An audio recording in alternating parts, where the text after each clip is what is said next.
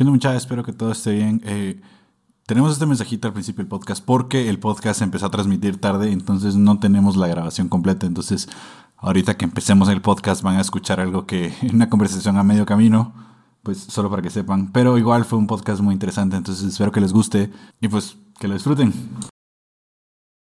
Regresé a uno de los rangos que estaba jugando, que era doble AK, eh, que es un rango entre medio medio alto. Eh, estuve jugando juegos pura, puro juego nostálgico. Eh, la vieja confiable, pasarme a todos los Pokémones en Nuzlocke, se llama la, el modo de juego. Entonces sí, he estado, he estado bastante entretenido últimamente. Y el, y el insignia de todos ahorita, que es Minecraft, ya que ha estado bastante, bastante bonito la, la comunidad de Minecraft últimamente. Sí, Minecraft. Minecraft es, tan interesante Minecraft cómo vive, luego baja un poquito, luego se dispara otra vez y, el, formato que lleva o la, vida que lleva Minecraft es bien interesante. Sí. Yo creo que... no, no, les puedo opinar, nunca he jugado Minecraft. O sea, no lo entiendo y nunca lo he jugado. Se los prometo me no, tratas de enseñar y empiezo y después ya como que no, nunca le hago el feeling. Pueden sacar ayuda de la llamada, por favor. así, así, de chill, de chill. así, Gaming Cred revocado ahorita mismo. Perdón. O sea, es que la cronología es, naces, juegas Doom, porque es tu primer juego, porque corres en las calculadoras. Confirmo, sí, sí. Eh, creces, juegas juegos de Nintendo, eh, juegas Minecraft, te vuelves un niño rata de Minecraft, creces, juegas otros juegos y sigues jugando. Con mucha posibilidad te reproduces y sigues jugando y te mueres. Cabal, así es. Sí, la verdad que Minecraft, Minecraft yo creo que como cualquier otro juego, eh, en realidad es un juego de la gente, siento yo. O sea, vos te metes a Minecraft porque lo que querés es escuchar a la gente que lo está haciendo, porque no es en sí el juego, no sé qué tanto pueda jalar o no, creo que es más la gente, pero no sé qué piensan ustedes. Bueno, con Minecraft es bastante, bastante distinto el target de gente, porque están los jugadores casuales que juegan con sus amigos, que ellos vieron Minecraft así como que de lejitos, y conforme fue pandemia y un montón de cosas, se incluyeron al juego. Eh, la gente tryhard, que eso me incluyo, que es gente, terminemos el juego en 20 minutos. Yo soy de las veces que, ah, voy a echar un mundo hardcore, media hora, bueno, maté al dragón, ¿y ahora qué?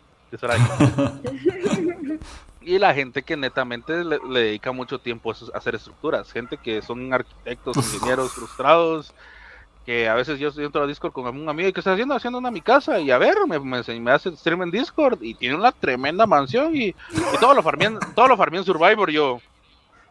Solo Benja ganó. Tienes, tienes, un pequeño problema. Me agrada porque sos una persona súper creativa, pero tienes un problema, Leo. y lo farmé en Survivor encima de todo, así súper engasado. Yo, creo que mi mayor desventaja ahí fue que eh, tuve PC cuando estaba como muy chavita. Empecé la U y dejé, dejé, o sea, ya no tuve PC ni nada. Lo que tuve fue consola, pero todo el mundo me dijo, no, que no lo compres para PlayStation porque no sirve. Entonces, como nunca tuve compu, no, no fui niña rata del Minecraft, lo lamento, amigos. Mm, está bien, está bien. Supongo que habrá que habrá que vivir con eso. Serás tú la que viva con eso. vivir con ese peso aquí. Cuando estén tus hijos y te pregunten, ¿y jugaste Minecraft? Y les digas que no, van a decir,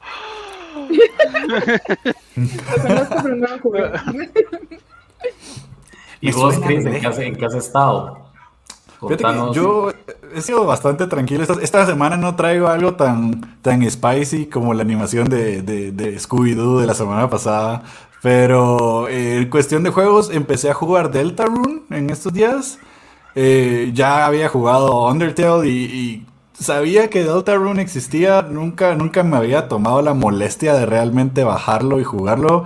Eh, le metí como una hora, hora y media nada más, entonces no voy muy avanzado, pero es bonito. O sea, no sé si alguna de ustedes jugaron Undertale alguna vez. Sí. sí, ajá, bueno. Entonces, entonces no me dejarás que, que es muy, muy raro el juego en el sentido de que busca ser muy distinto a, cualquier otro juego, más que todo en cuestiones de, cómo te presenta la narrativa o las elecciones que puedes tomar porque eh, Undertale y Deltarune también bastante, es como que intentan poner en contexto si la violencia o pelear en, los juegos realmente trae cuenta, vale la pena o es algo que querrás considerar. Y, eso, o sea, y Deltarune es bien detenido porque pues, en Undertale puedes no matar a ningún monstruo o puedes matarlos a todos o puedes jugar en medio como prefieras. Eh, obviamente cambia la historia, depende de las decisiones que tomes, pero está solo vos.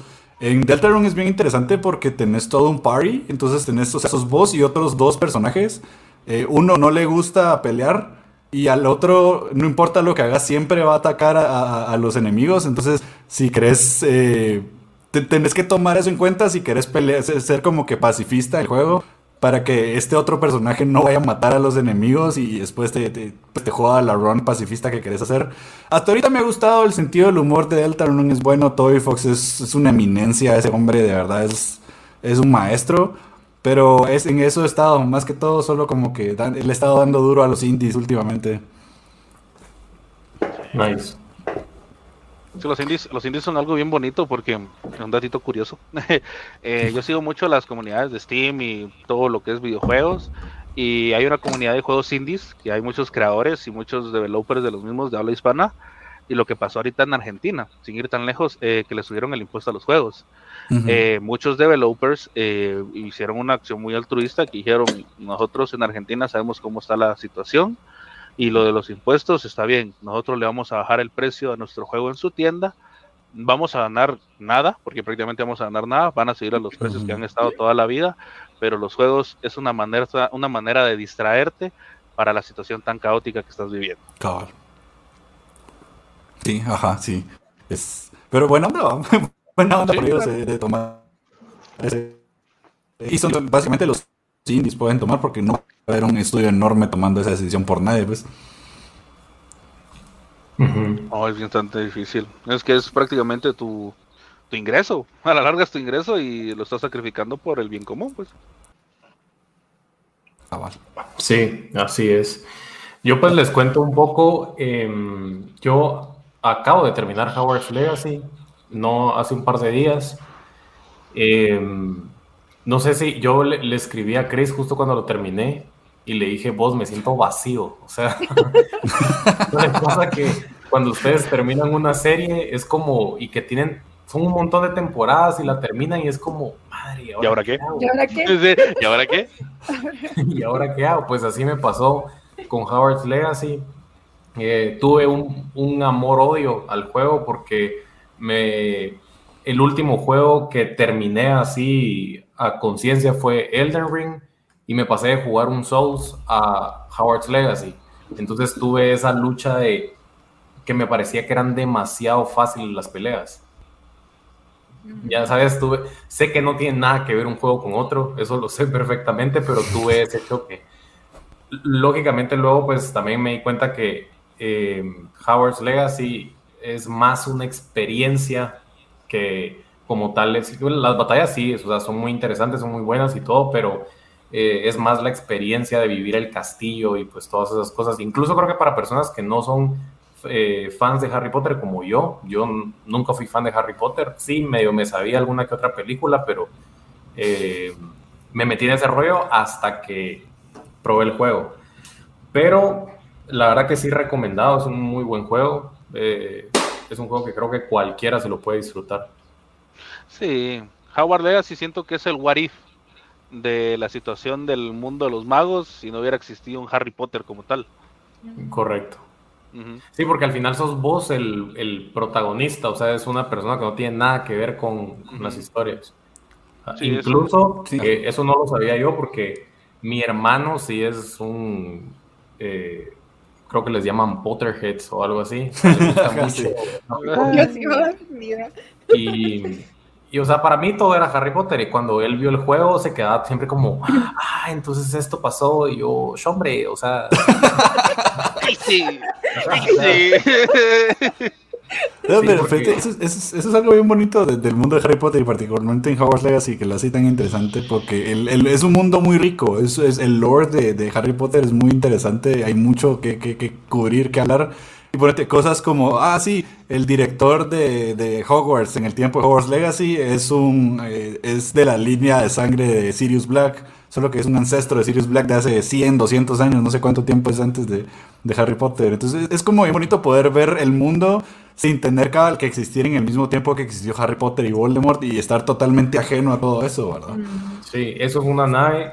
Tú, tengo que decir que tuve muy malas experiencias con bugs. Eso sí fue fatal. Eh, un día, o sea, encendí mi play otra vez, puse Hogwarts Legacy y estaba el personaje y toda la pantalla en blanco. Y de repente el personaje solo comenzaba a caer y a caer y a caer y no podía poner pausa, no podía hacer nada. Entonces dije, bueno, voy a apagar la play, la vuelvo a encender y me vuelvo a meter y vuelve a aparecer lo mismo. O sea, se quedó trabado ahí. Y ya tenía, o sea, ya llevaba la mitad del juego. Gracias a, la cabeza de los desarrolladores de ese juego, ellos te dan la opción que si te llegara a pasar eso, podés regresar en los checkpoints, que en los guardados, entonces ya no tenés que volver a hacer el juego, sino que ya solo una parte la vuelves a hacer. Entonces, ¿Te, imaginas, ¿Te, imaginas, haber perdido todo tu proceso por un bug? Sí, no, y es un montón. O sea, es un montón sí, no, tener un, no, no, tener un, método de guardado, me recuerda mucho a los 2000. hablando, a mí me, a mí me pasó. hablando de eso, hablando de esos tiempos. Yo, yo estaba jugando Majora's Mask hace poco y no había guardado solo con los búhos y, y, y se me chingó en el templo y, la última vez que guardé fue la primera vez que viajé en el tiempo y entonces perdí, perdí, ya perdí eh, el primer templo, la mitad del segundo, todo. Fue como que, no, aquí se queda esto por un año, no vuelvo a jugar Maveras más como en, un año porque no, no. Sí, no, es que es demasiado tiempo. Y no fue solo eso, o sea, tuve muy, otras malas experiencias con bugs, o sea Em, el personaje, digamos, no lo puedes aterrizar en cualquier lado cuando estás en escoba. Entonces me pasaba que a veces yo obligadamente lo quería aterrizar en un techo y no me dejaba y le daba y le daba y le daba, se trababa el juego. Entonces son, malas experiencias, pero creo que como cualquier otro juego, pues tiene cosas. Y eso que eh, yo pensé que el juego con el que iba a tener la peor experiencia de mi vida iba a ser el nuevo Pokémon. Eh, eh, este Violet y Scarlet. Y sí tuve algunos bugs, pero nada, nada del otro mundo. Harry Potter con Harry Potter con Howard's Legacy fue fatal. Fatal. la verdad es que no lo he jugado, pero consideré, o sea, ahorita que tú lo dijiste, consideré que tenías que saber toda la historia de Harry Potter. Yo la verdad es que no es una película que no me interesa para nada, nunca la vi. Entonces dije yo, ¿para qué me lo voy a descargar? No tiene mucho sentido si no soy fan, pero ahora que lo decís, de repente. Sí, yo, yo no soy fan tampoco. sí, lo pensé. Harry Potter, el, Hogwarts Legacy hizo lo que tenía que hacer. Hacerlo en, en, el sistema de precuela, o sea, antes de todos los eventos de, de, de Voldemort y de Harry, porque si no ibas, iban a vivir opacados o el juego iba a estar opacado 100% de la historia de las películas, bueno, que es en sí de los libros. Eh, pero sí, eh, Sí, lo, digamos, en, en PC yo lo estuve jugando así a, a escondidas, porque eh, eh, hater gonna be hate, dirían. Eh, con varios amigos. Me funan mis amigos. y cuando miren este podcast, fijo, me van a funar. Entonces, pero sí. Empecé, empecé sí fue una cosa de que habían mismas personas que hacían mods para mm. arreglar los bugs. O sea, el mod era arreglando el bug de tal lado porque lo que hacían empecé a que esto de lo de hacerlo de, que poder dropear en, los techos o en, áreas no permitidas de escoba generaba un eterno fallen que quedaban digamos en los pedazos donde están los, de los enanos donde están las montañas no hace mucho para no soler hay como que unas quebradas con otras piernas y si bajabas para como para que no te vieran el, personaje hacía como que se estaba cayendo y se quedaba así y ya no pasaba no, no hacías nada o sea ya, ya ahí te quedaste a reiniciar al checkpoint y habían bugs donde prácticamente eh, habían mods donde decían, mira, se arreglaron las estructuras de tal, tal mapa y desglosaban la página de mods donde estaba toda la, todo lo, todo lo, lo compuesto al juego. O sea, el juego prácticamente con el mod este de, arreglo de bugs pesaba el doble. A la no Pesaba el doble. pesaba el doble. Y, era algo así como que bastante entretenido porque yo le metí el, eh, le metí el mod de las pistolas, que las palitas se volvían pistolas, eh, las escobas que era, se, se, volvían, yo metí el mod donde las escobas se volvían Doraemons. No un Doraemon. creo que hay un mod también para meter al personaje de San Andreas. Ah, sí, claro, o sea, no tiene que haber un mod para meter a CJ, no, eso no va a faltar. ¿No vieron ustedes el mod donde las escobas eran Shrek? Ah, Qué horror. Había un mod que ese sí no, me, me, llamaba la atención descargarlo, pero pesaba mucho, donde todos los enanos y los elfos domésticos eran Among Us, o sea, eran astronautas del Among Us. A la madre. Excelente. Dije, lo descargo, no le descargo cuando vi 20 gigas. Mm. A mi disco, a mi disco no le gusta eso. ah, no, pero todos Among Us está basadísimo. sí, o sea, es, mira, Ajá, o sea, es bien gracioso porque la experiencia de juego viene siendo casi igual, solo que con, se podría decir, con pequeños eh, puntos a resaltar, como ese tipo de cosas que hacen más divertida la historia, para la persona que no es fanática, como tanto no es tan fanática de Harry Potter, porque hay momentos donde yo sí me di cuenta con varios streamers eh, al jugar el Hogwarts Legacy de que ellos decían, ay Dios, a mí que me importa la historia de fulano de tal, a mí que me importa que me estén diciendo esto, quiero seguir avanzando porque me importa la historia principal y es con cara de, papi, es la vida, o sea, Hogwarts Legacy es un, es un tu, tu, momento de trascender y tu momento de trascender tiene, tiene, relleno, sos Naruto, tienes que tener relleno, si no, no funciona. Buen punto, buen punto, sí, buena manera. Tenés que sacarle jugo ahorita que tenés la atención. Sí, o sea, más horas de juego. Sí, es lo que pasó con este juego de los gatitos, el Stray creo que se llama. Ajá. El juego era, todo el mundo lo amó y a la vez lo odió, porque digo, es que solo tiene 8 horas de gameplay. ¿Por quién te manda a speedrunarte el juego? Cabal. Hacer un speedrun de, de Stray. Ajá. Sí, y, le fue, y le fue muy bien a, ese juego. Stray fue el hit. Sí, fue el, el pinche hit del año pasado. Bueno, jóvenes, entonces, eh, si me lo permiten, quisiera saltarme al siguiente tema. Em, o no, o sea que antes de saltarme al siguiente tema, quisiera eh, preguntarles algo a ustedes dos.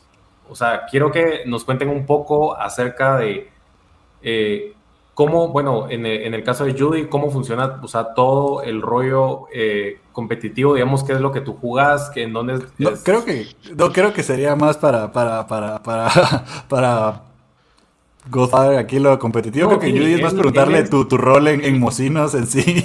Ajá. Queremos saber, ajá, cuál es el rol, digamos, en, en Mocinos. Mi rol en Mocinos. Bueno, fíjense que inicialmente eh, bueno, yo conocía al, dueño de Mocinos, que es mi gran amigo Benja. Lo conocí a través de un patrocinador que tuvimos en común. Entonces nos hicimos como bien cuates. Yo estaba en otro equipo.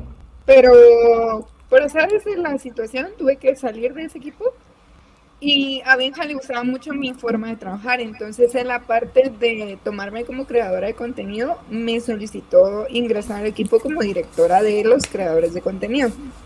Entonces mi rol dentro del equipo es básicamente organizar a los chicos, verificar qué tipo de necesidades tienen, em, apoyarlos en sus métricas. Tenemos increíbles talentos ahí, entonces ir analizando junto con todo el equipo de staff en dónde y qué situaciones podemos pedirle, ¿no? O sea, algunos son casters em, de Valorant, otros chicos pues son como plenamente más activos como en TikTok y estas cosas, ¿no? Entonces, ¿cómo lanzarlos a ellos, a que la gente los conozca más y sus talentos, cómo nos ayudan a nosotros como equipo a ponernos también un cacho más en el mapa, ¿no?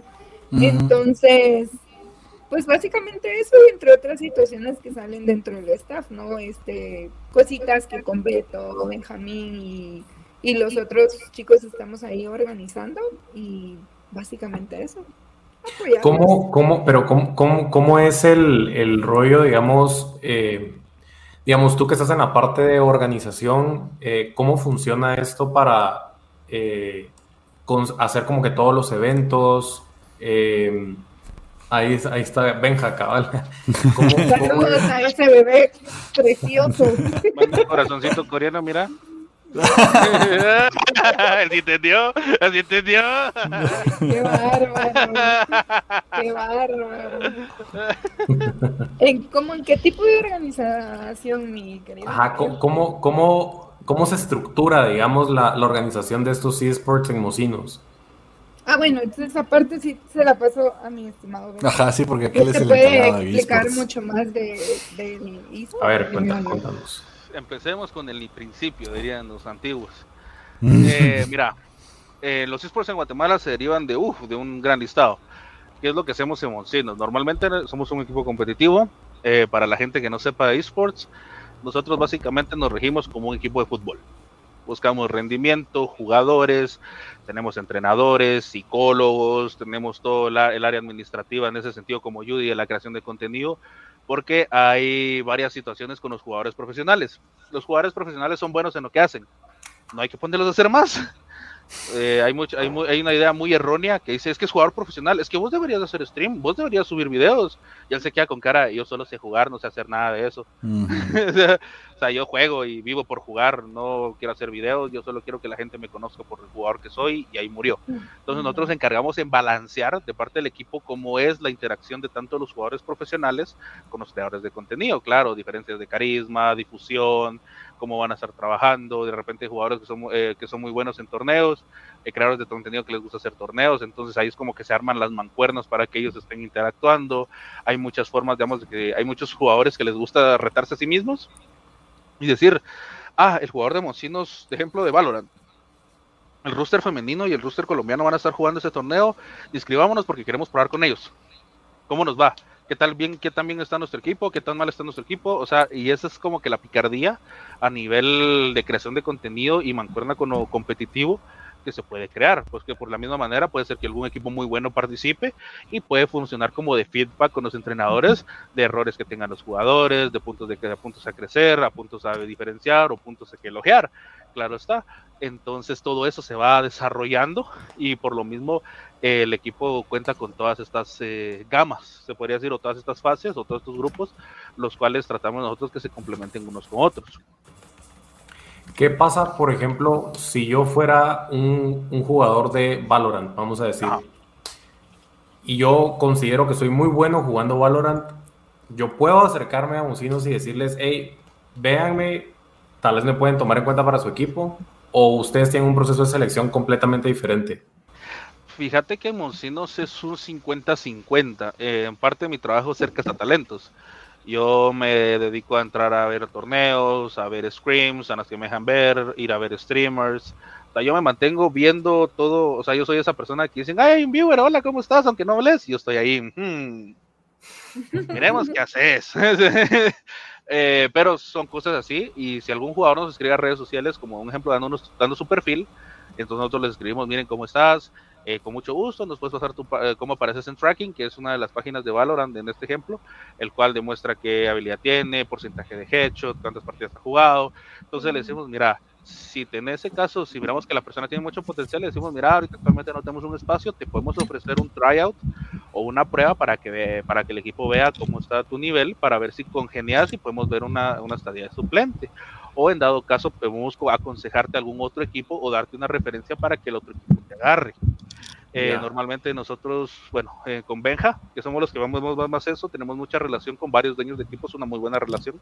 Entonces le decimos, mira, andas buscando algún player. Eh, sí, fíjate que me hace falta alguien de Valorant. Ah, va, ¿qué, necesitas? Necesito un diamante 2, que ya ha llegado ascendente. Mira, tengo él. Él nos escribió, probalo, si te funciona, dale. O sea, hay que darle la oportunidad.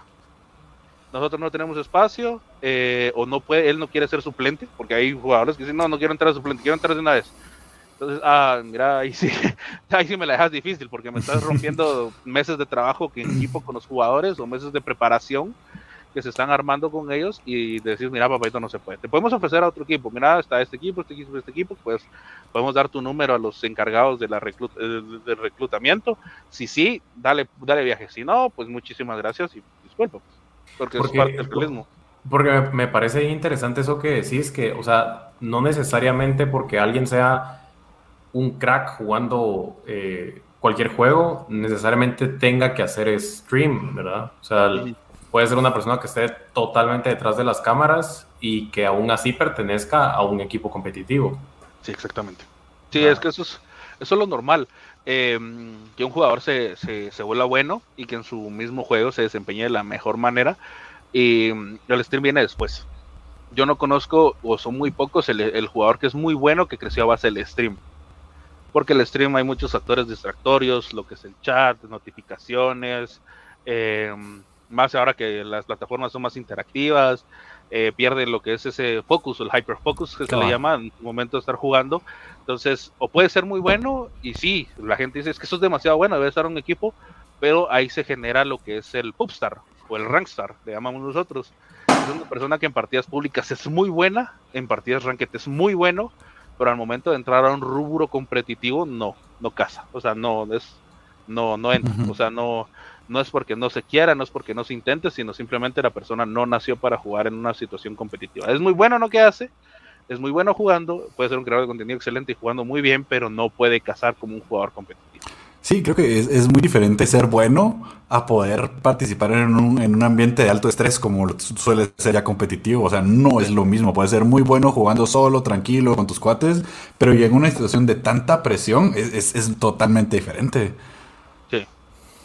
O sea, es una situación así bastante pesada. La gente no, la gente a veces, eh, la gente que quiere vivir el sueño o quiere apuntar bastante grande, hay gente que sí ha entrado y, y se van y ya no regresan. Ya las miras y ya van ya va más arriba. Pero hay jugadores que vienen con un estima alto, topan con eso y ¡fum! va para abajo. Sí, ajá, hay que saber llevar eso también, porque en algún momento tal vez no vas a, no vas a tener el performance que, que querés, va. Entonces. Sí, es bastante frustrante. Yo lo vi bastante en Fortnite. El tiempo del auge de Fortnite salieron una cantidad de jóvenes, de niños que eran prodigios, o sea, niños de 11, 12 años que son manitas, son chiquitas y, y el control era más grande que sus dos manos, pero eran gente muy buena pero llega el momento donde ellos llegaban a querer ser competitivamente activos y la, hasta cierto punto la inmadurez mental de ellos generaba frustración, generaba problemas, se peleaban con la gente, el típico ego de decir yo soy mejor que vos, y jugadores muy buenos que al mes, mes y medio de querer meterse en un sistema competitivo de algún equipo, era que mirabas en sus redes sociales, que era Instagram en ese tiempo, eh, estoy a fea, soy free agent, busco algún equipo. Entraba un equipo, mes y medio, fuera, busco equipo mes otra vez, mes y medio, fuera, busco equipo. Y llega un momento como al cuarto quinto equipo donde dicen, miren, me retiro. Sí. O sea, ahí, ahí, ahí, murió el sueño de esa persona. O sea, ahí murió el, camino. Porque no. Son personas que hasta a, muchos jugadores sí les decía, mira, me caes muy bien, vení, te voy a instruir. O sea, yo no, les, yo no les cobraba, no me molestaba ayudarlos. Eh, pues sí, conozco a varios, soy sincero, conozco a varios de que ellos dicen, te echo la mano, pero son 1200 al mes soy tu manager, tu coach, y si consigues un contrato, 20% de tus cosas. Y yo les digo, men, o sea, la situación no es abusar del niño, pues porque es un niño, o sea, lo único que vas a hacer es que te agarre odio, y agarre odio al tema. Yo los ayudaba, les decía, llegaba un momento hasta que yo llegaba a hablar con padres de familia, decirles, mira, eh, voy a hablar con tus papás, yo hablaba con los papás, miren, nosotros tenemos que ver que él también está, vaya bien en el colegio, que no tenga problemas con sus notas, eh, si él está generando mala conducta, aquí está mi número de teléfono, me puede escribir, me puede llamar.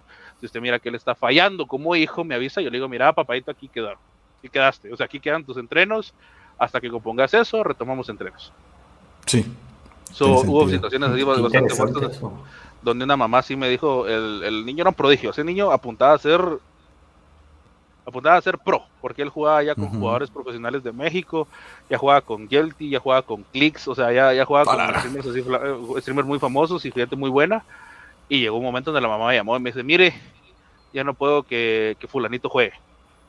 Eh, trata mal a su hermana, tiene una hermana menor, eh, ya no estudia, sale mal en las clases, no es que no queramos apoyarlo, pero él se pone en un humor tan horrible, nos grita, nos insulta, entonces ahí le dije, mira, aquí murió, Aquí ah, murió, o sea, aquí murió, ya no te va a ayudar, ya no te vamos, ya no te vamos a echar la mano. Eh, um, los papás le quitaron la computadora y la vendieron. Él trató de conseguir computadoras en sorteos, le hablaba a los de los sorteos y mira, dame la computadora y yo te publicito o juego para vos y así. Llegó un momento de desesperación donde a la mamá le dije, mire, esto está pasando porque a mí me hablaron. Porque ellos sabían que yo era como, no, no su representante, pero sí era el encargado que yo los miraba en ese entonces para ver todo eso. Yo le decía, le dije a la mamá, mire, aquí lo más prudente es de que sí lo aísle. O sea, sí ya no, él no puede tocar esto hasta que tenga una madurez o hasta que entienda de que pues la vida estudiantil mínimo, la básica y diversificada, que es lo, normal en Guatemala, termine, pues, o sea, ya si después de la U o él no quiere entrar a la U porque quiere seguir jugando, ya es muy su pedo, ya es su vida. Pero la mamá me dice es que mire, gastamos de cinco, de cinco cifras a la mensualidad del colegio y ahora con cara de entonces yo sí le dije, no, papá, aquí va y nomás. Le dije así literalmente, le dije, va y nomás, aquí, aquí murió la situación. Eh, no me escribas, tu mamá ya me contó todo. Y aunque vos me digas que es mentira, tu mamá me ha enseñado videos que vos estás alegando, estás matando cosas, estás quebrando cosas. O sea, Pero eso, es, eso que estás diciendo, o sea, creo que es algo bien importante. O sea, la, parte, eh, o sea, ustedes como como coach, como organizadores, como amigos, como todos los papeles que puedan tomar, eh, creo que es bien importante también tener esa disciplina y creo que eso le da un valor agregado todavía más grande a lo que ustedes hacen. Porque no es solo juguemos y seamos buenos, o sea, también quiero ver que tengas, o sea, un backup que, que diga, ok, venite y, y veamos qué podemos hacer. Pura, las películas estas de, coaches de básquetbol, de no, mejora las notas o no jugarás en el partido final. y es que tiene todo el sentido. Samuel L. Jackson era el, una de esas. Ajá, sí. tiene todo el sentido, wow. yo tengo una pregunta, yo tengo una pregunta de, de, de Mocinos que me parece muy interesante. Eh, ¿Cuál ¿Cuáles son? Porque yo lo digo que vi, anoche vi el partido de Mocinos que, que, tuvieron eh, de Dota, pero ¿cuál es como que el, el, team más o que, que, más alto ha llegado en algún juego competitivo eh, de parte de Mocinos? Eh, actualmente tuvimos, hemos tenido dos a resaltar, que es League of Legends, que somos el único equipo en la Liga Nacional que había, que fue dos veces campeón. sí. Entonces, personalmente, eh, en vista de equipos, en Mocinos he visto las 12 copas nacionales y la primera copa nacional, el que ganó a Mocinos la final era el equipo donde yo estaba trabajando. Entonces, yo he visto las tres copas. Justamente aquí tengo una, denme un segundito. dale, dale. Eh, solo, solo logros. Hashtag logros. Justamente aquí tengo una de las copas. ¡Oh! hombre!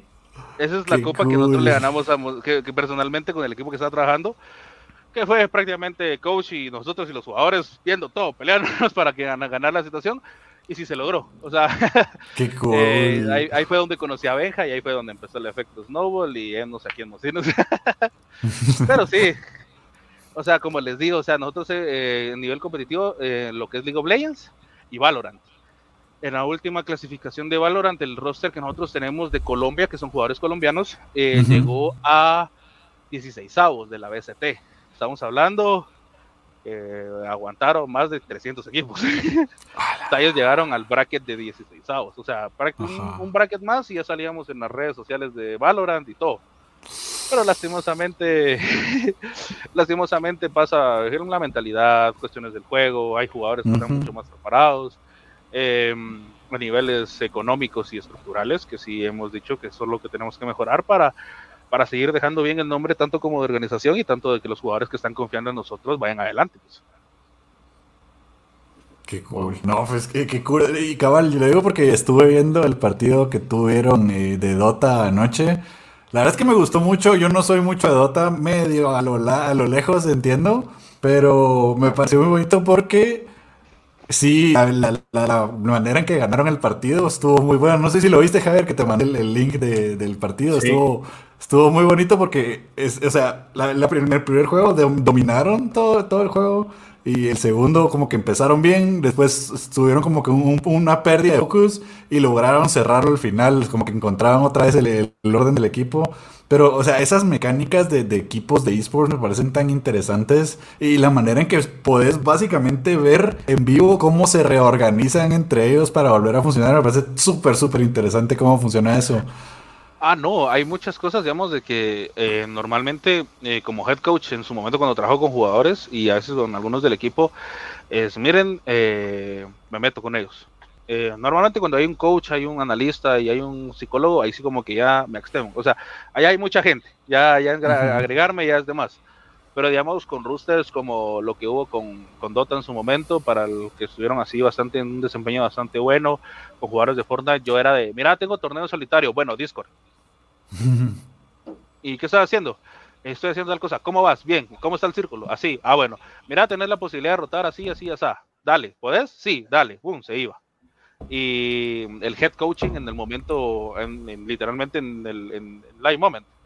Porque había momentos donde eh, en Fortnite, que fue lo más eh, recurrente que le decía, eh, que uno de los jugadores me dijo, mira, quiero estar con vos, ah, va, entramos y rota. Es que otro compañero de equipo está ahí. ¿Quieres ganar? ¿Quieres ser buena onda? Entonces, entonces él se quedó callado y me dijo, quiero ganar. Ah, bueno, ¿Cuántos puntos te quedan para el primer lugar? Tres puntos. Matalo. Pero, matalo. Pero es mi amigo, no importa, matalo, él va a entender. Y lo mató, y en, el, chat de WhatsApp, perro, me mataste. Pero bien, vas por el primer lugar, dale papi, así. o sea, llegar al momento de llegar a una congeniar a todos los jugadores de una manera sana, al ver de que en esos rubros competitivos así en solitario no se enojen con sus compañeros de primo, sino comprendan la situación eh, hace que los jugadores crezcan, hace que los jugadores tengan un, push mucho mayor, pues. Interesante eso. ¿Cómo, solo, y, cómo es la parte de coach?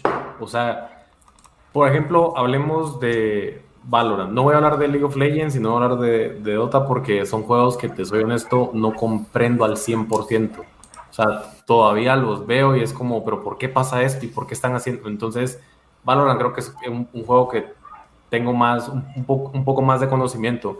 Pero ¿cómo es esa parte del, coaching? O sea... Mm, mira, hay diferentes partes del coaching que se desarrollan con, lo, con los jugadores. Normalmente, digamos, en lo que era el roster nacional de nosotros de Valorant, teníamos un encargado que se llama Ricardo. Él miraba analismo, coach y con otro coach ese que es un jugador retirado de CSGO que se llama Malpica, que es muy bueno, la verdad.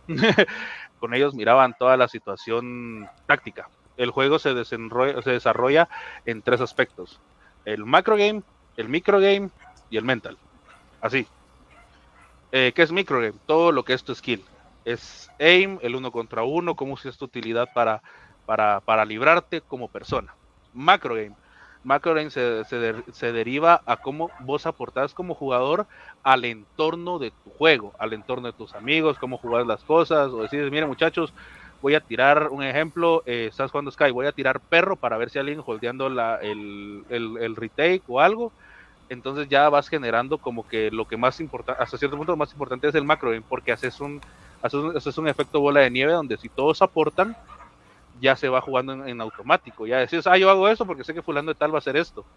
Y hago esto porque fulano de tal va a hacer esto. Entonces llegas a una sinergia la cual funciona mucho mejor y donde pulen los entrenadores. Pero es su pregunta. Digamos, están jugando y agarran una sinergia como jugadores y dicen, mira, fallaron en esto. ¿Por qué? Ninguno de ustedes cinco tomó en cuenta esto y les enseña la, la, posibilidad. Y es por eso que ustedes perdieron esa ronda. Mira, tu reacción está muy mala. ¿Por qué?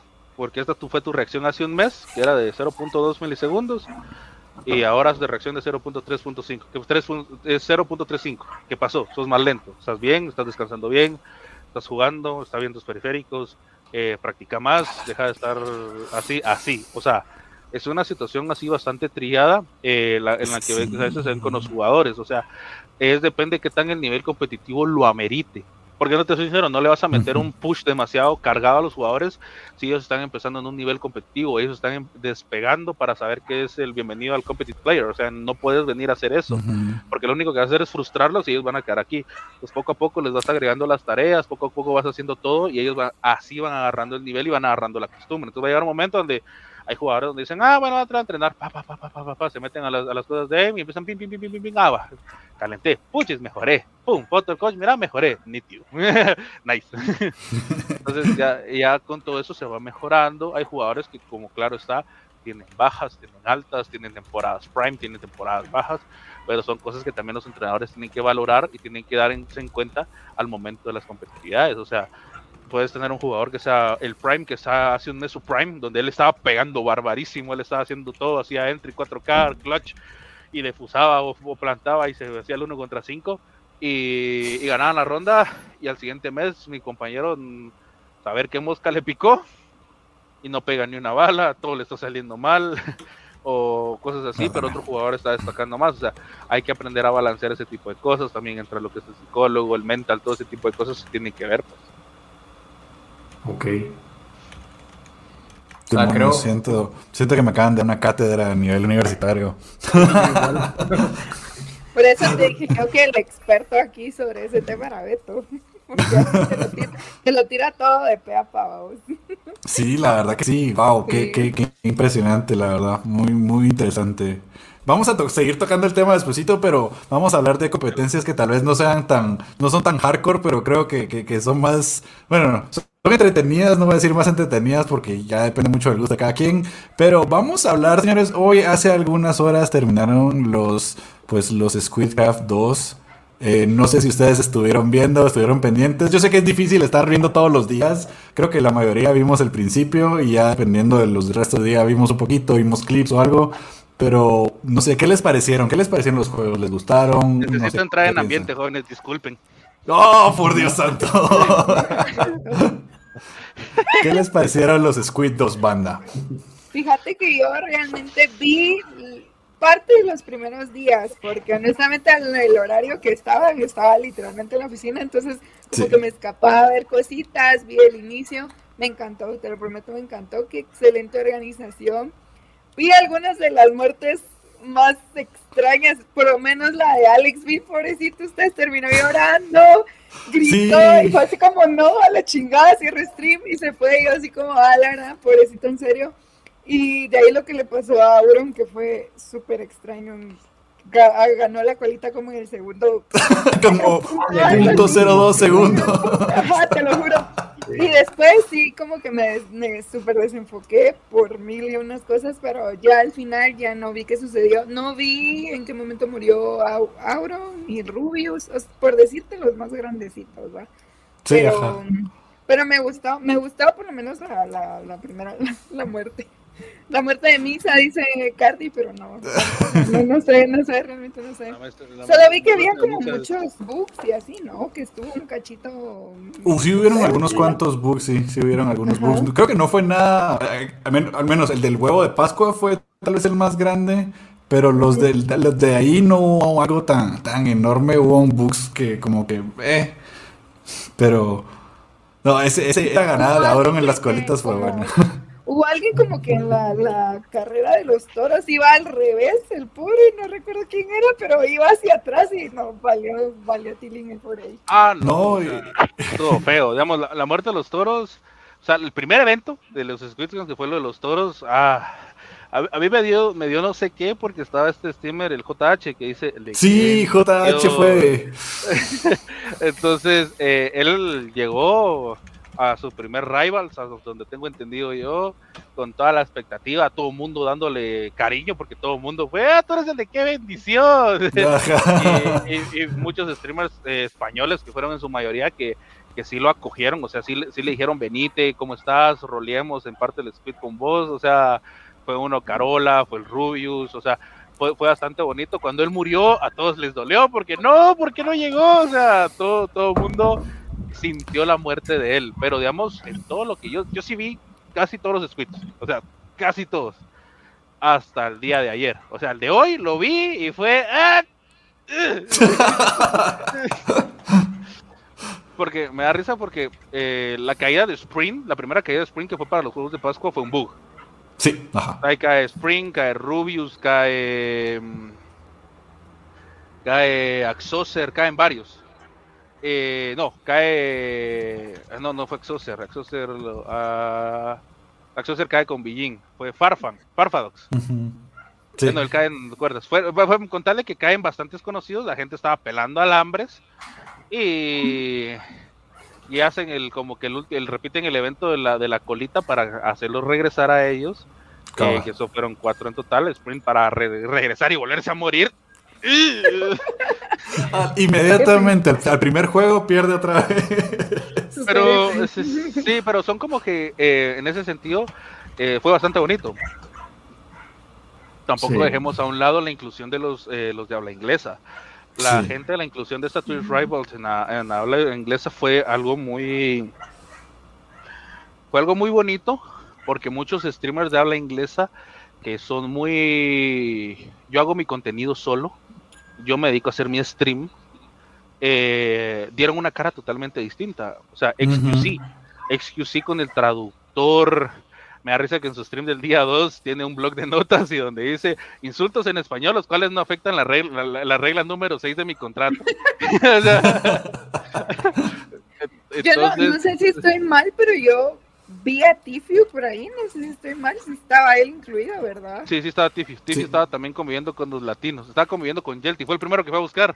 Y él dice, le hincha, es el Tiffy. Entonces, eh, sí, o sea, fue algo muy bonito. Tina fue una de las, fue la que se robó el día 2. Tina se robó el día 2 hablando en español con los streamers. Sí, ajá. Se topa con dos, eh, dos, dos streamers eh, mujeres de Argentina donde le dicen que es súper bonita, que gracias por andar hablando en español, de que ellas hablan inglés y que si no entendía algo que lo dijera en inglés, que ellas como soy le iban a estar ayudando. cae la noche y ni Saxter la mata. Ajá.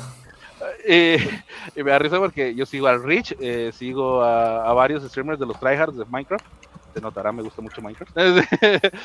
y, y, Rich así a final de stream, cuando él da el corte stream, dice, bueno, voy a matar a mi Saxter él dice, vamos a, matar a, vamos a, matar a, los españoles.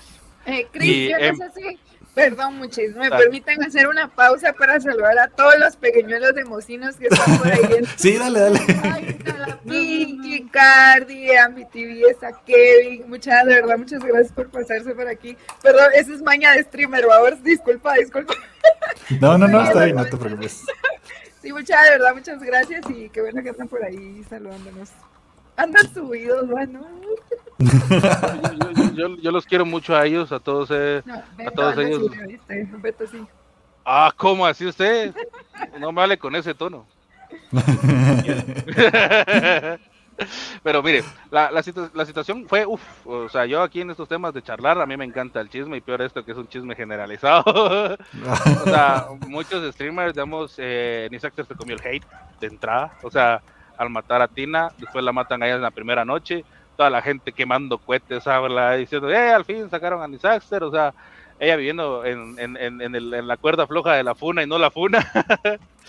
eh, muchos jugadores que, digamos, el Shokas, que es otro que, que, él se enojó, que él hizo rage al momento de que lo mata, lo mata el Rich, o sea, y, y, Rich le dice, mira, el, él en varios eh, en varias en varios tweets que él borra en las madrugadas cuando se inspira a, tirar hate él cuando mata al Shokas en la madrugada tira un tweet y lo borra cuando le tomé screenshot de una señora donde él dice de que actualmente ya se eliminaron a las personas que llegaron a la final no por mérito propio es que sí. se pusieron, pero ácidos. Ah, es que toda, toda, la gente se puso basada, no ácidos, basados. Pero según escuché yo, yo no lo vi, pero según escuché yo, Dream particularmente murió defendiendo a alguien en la noche, ¿no? Ajá, Dream dijo, están matando a alguien y se metió a defenderlo y se lo chopearon entre dos. Sí, Porque dijeron, que... es Dream, mátenlo. O sea, ni siquiera él era el ataque cuando uno dice, es Dream, mátenlo. Ajá, sí.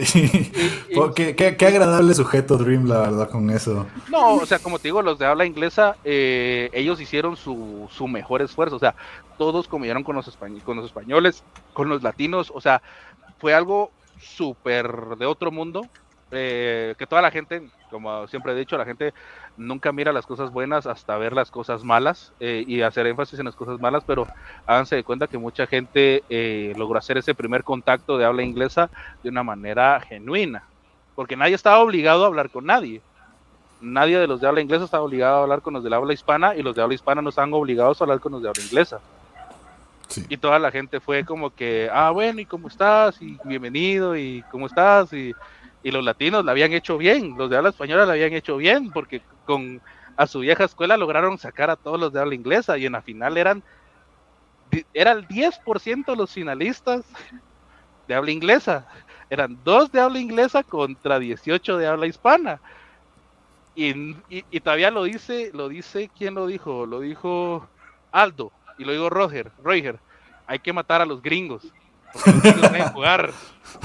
no, güey, somos más. Y uy, toda la gente. No, ¿Y qué? ¿Sí? ¿Quién ganó? Y cuando empieza, y cuando miro de que este Snap se solea 5, güey. ¿Por qué? Los dejan vivos. No, ese es el recelo de habla hispana y habla latina, pues, pero eh, habla hispana y habla inglesa, como les digo, pero como les digo, o sea, es una situación que fue bastante bonito. Eh, la controversia que Comanche dijo y que mucha gente empezó a tirarle hate a Comanche cuando le dice, miren, supimos que streamers estaban haciendo meta y justamente son streamers que se murieron del bug y es por eso que ellos hasta adredemente solo dijeron regresan cuatro para no fallar a ah. la matemática de clasificación y lo hicieron bastante ah. bien. Eh, en muchos eh, streamers que tienen convivencias con mucha de la gente, o sea, mucha gente pensaban que en a esas instancias las purgas de noche y las purgas de la noche y eventos así muy específicos iban a purgar más gente. Y no pasó así. y, no fue lo que esperaban. O sea, ellos esperaban que la primera noche, en vez de morirse los ocho que se murieran, tenían planeado que se murieran 30. O sea, una cosa así.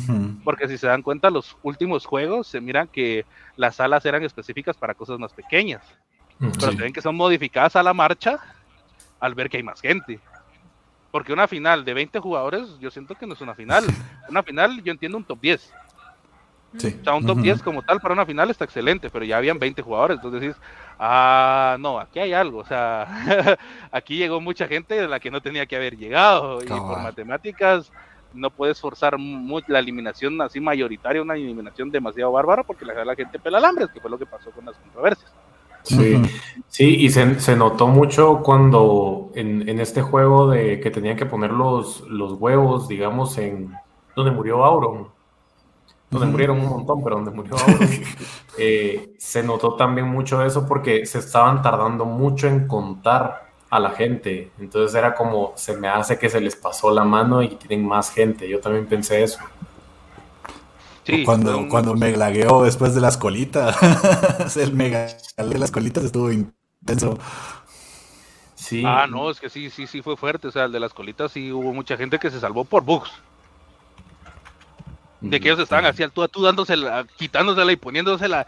Llega un momento donde como que se trabaron los streams de los jugadores, pero ellos dicen que se trabó el juego. Y ¡pum! Explotó el otro y fue, ¡ah, huevo, me salvé! Y el otro, ¿cómo me pude morir? Fue una cosa, bien graciosa, fue una cosa así, fue, fue, bastante bonita, fue bastante graciosa. bien extraño, la verdad. Sí, bien extraño. En, en, ese juego, en ese juego, porque yo estaba viendo los, los squids con Auron. Murió Auron y dije, bueno, vamos a ver entonces quién, con quién más lo veo. Me pasé, eh, creo que fue con eh, Germán también muerto. Luego me pasé con otra persona, muerto. Yo. Ah, ya vimos quién era la maldición. Y dije, bueno, lo voy a, lo voy a, lo voy a seguir viendo con. Y me pasé a un a otro streamer que él ni, creo que ni siquiera hace eso, creo que su rollo es Fall Guys, este Keroro. Ah, Keroro. Ajá, me pasé con él muerto también y yo, fuck, ¿y ahora con quién veo pero, es que lo, que pasa es de que hubo muy poca difusión porque el canal de Twitch de Stream Rivals español tenía el casting en español de todas las perspectivas de todos los streamers.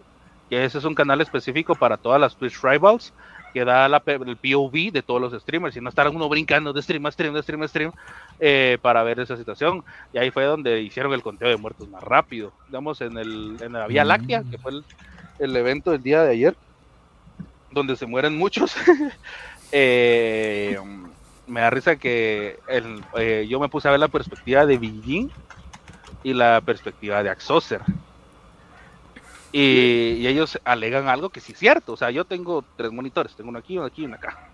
Entonces, yo tenía un stream en cada monitor y tenía la Twitch Rivals en el centro. Y sí, se, y sí, y sí me llegué a percatar algo que ellos que quejaron, que se bugueaba la, la carreta, porque, digamos, Axoser le marcaba que así iba a caer, pero a Villín le marcaba que iba bien. Y eh, de las dos veces que botan la cubeta a ellos, es por eso. Es una desincronización del momento del juego y botar la cubeta. Ah. los hackers lo lograron. Entonces, la, funa, la funa salió ganando, dirían, pero.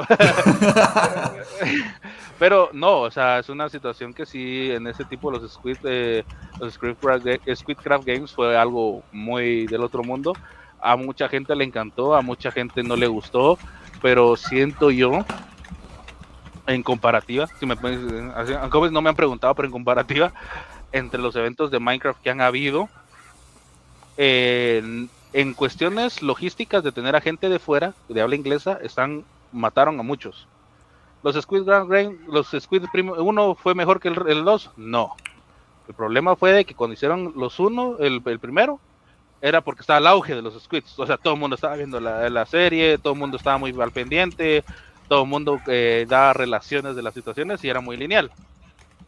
Pero eh, en cuestiones de, de, historia siempre ha sido muy buena. En cuestión de competitividad, eh, déjenme decirles que el desafío ha sido mejor.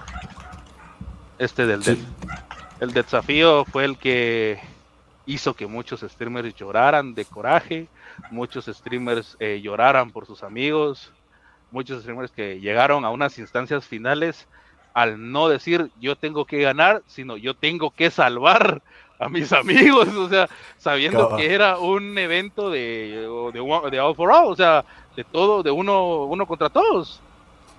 Y no, tiren mi caña y tiren mi agua y ayúdenme, jálenme. Y toda la, y toda la comunidad fue tan unida en esas, en esas instancias finales donde todos dicen, wow, o sea, llega un momento de decir la competitividad se vio para acá, no por el cine, no por el show, sino por la, la, verdadera amistad que todas las personas han tenido durante el evento y han tenido previamente.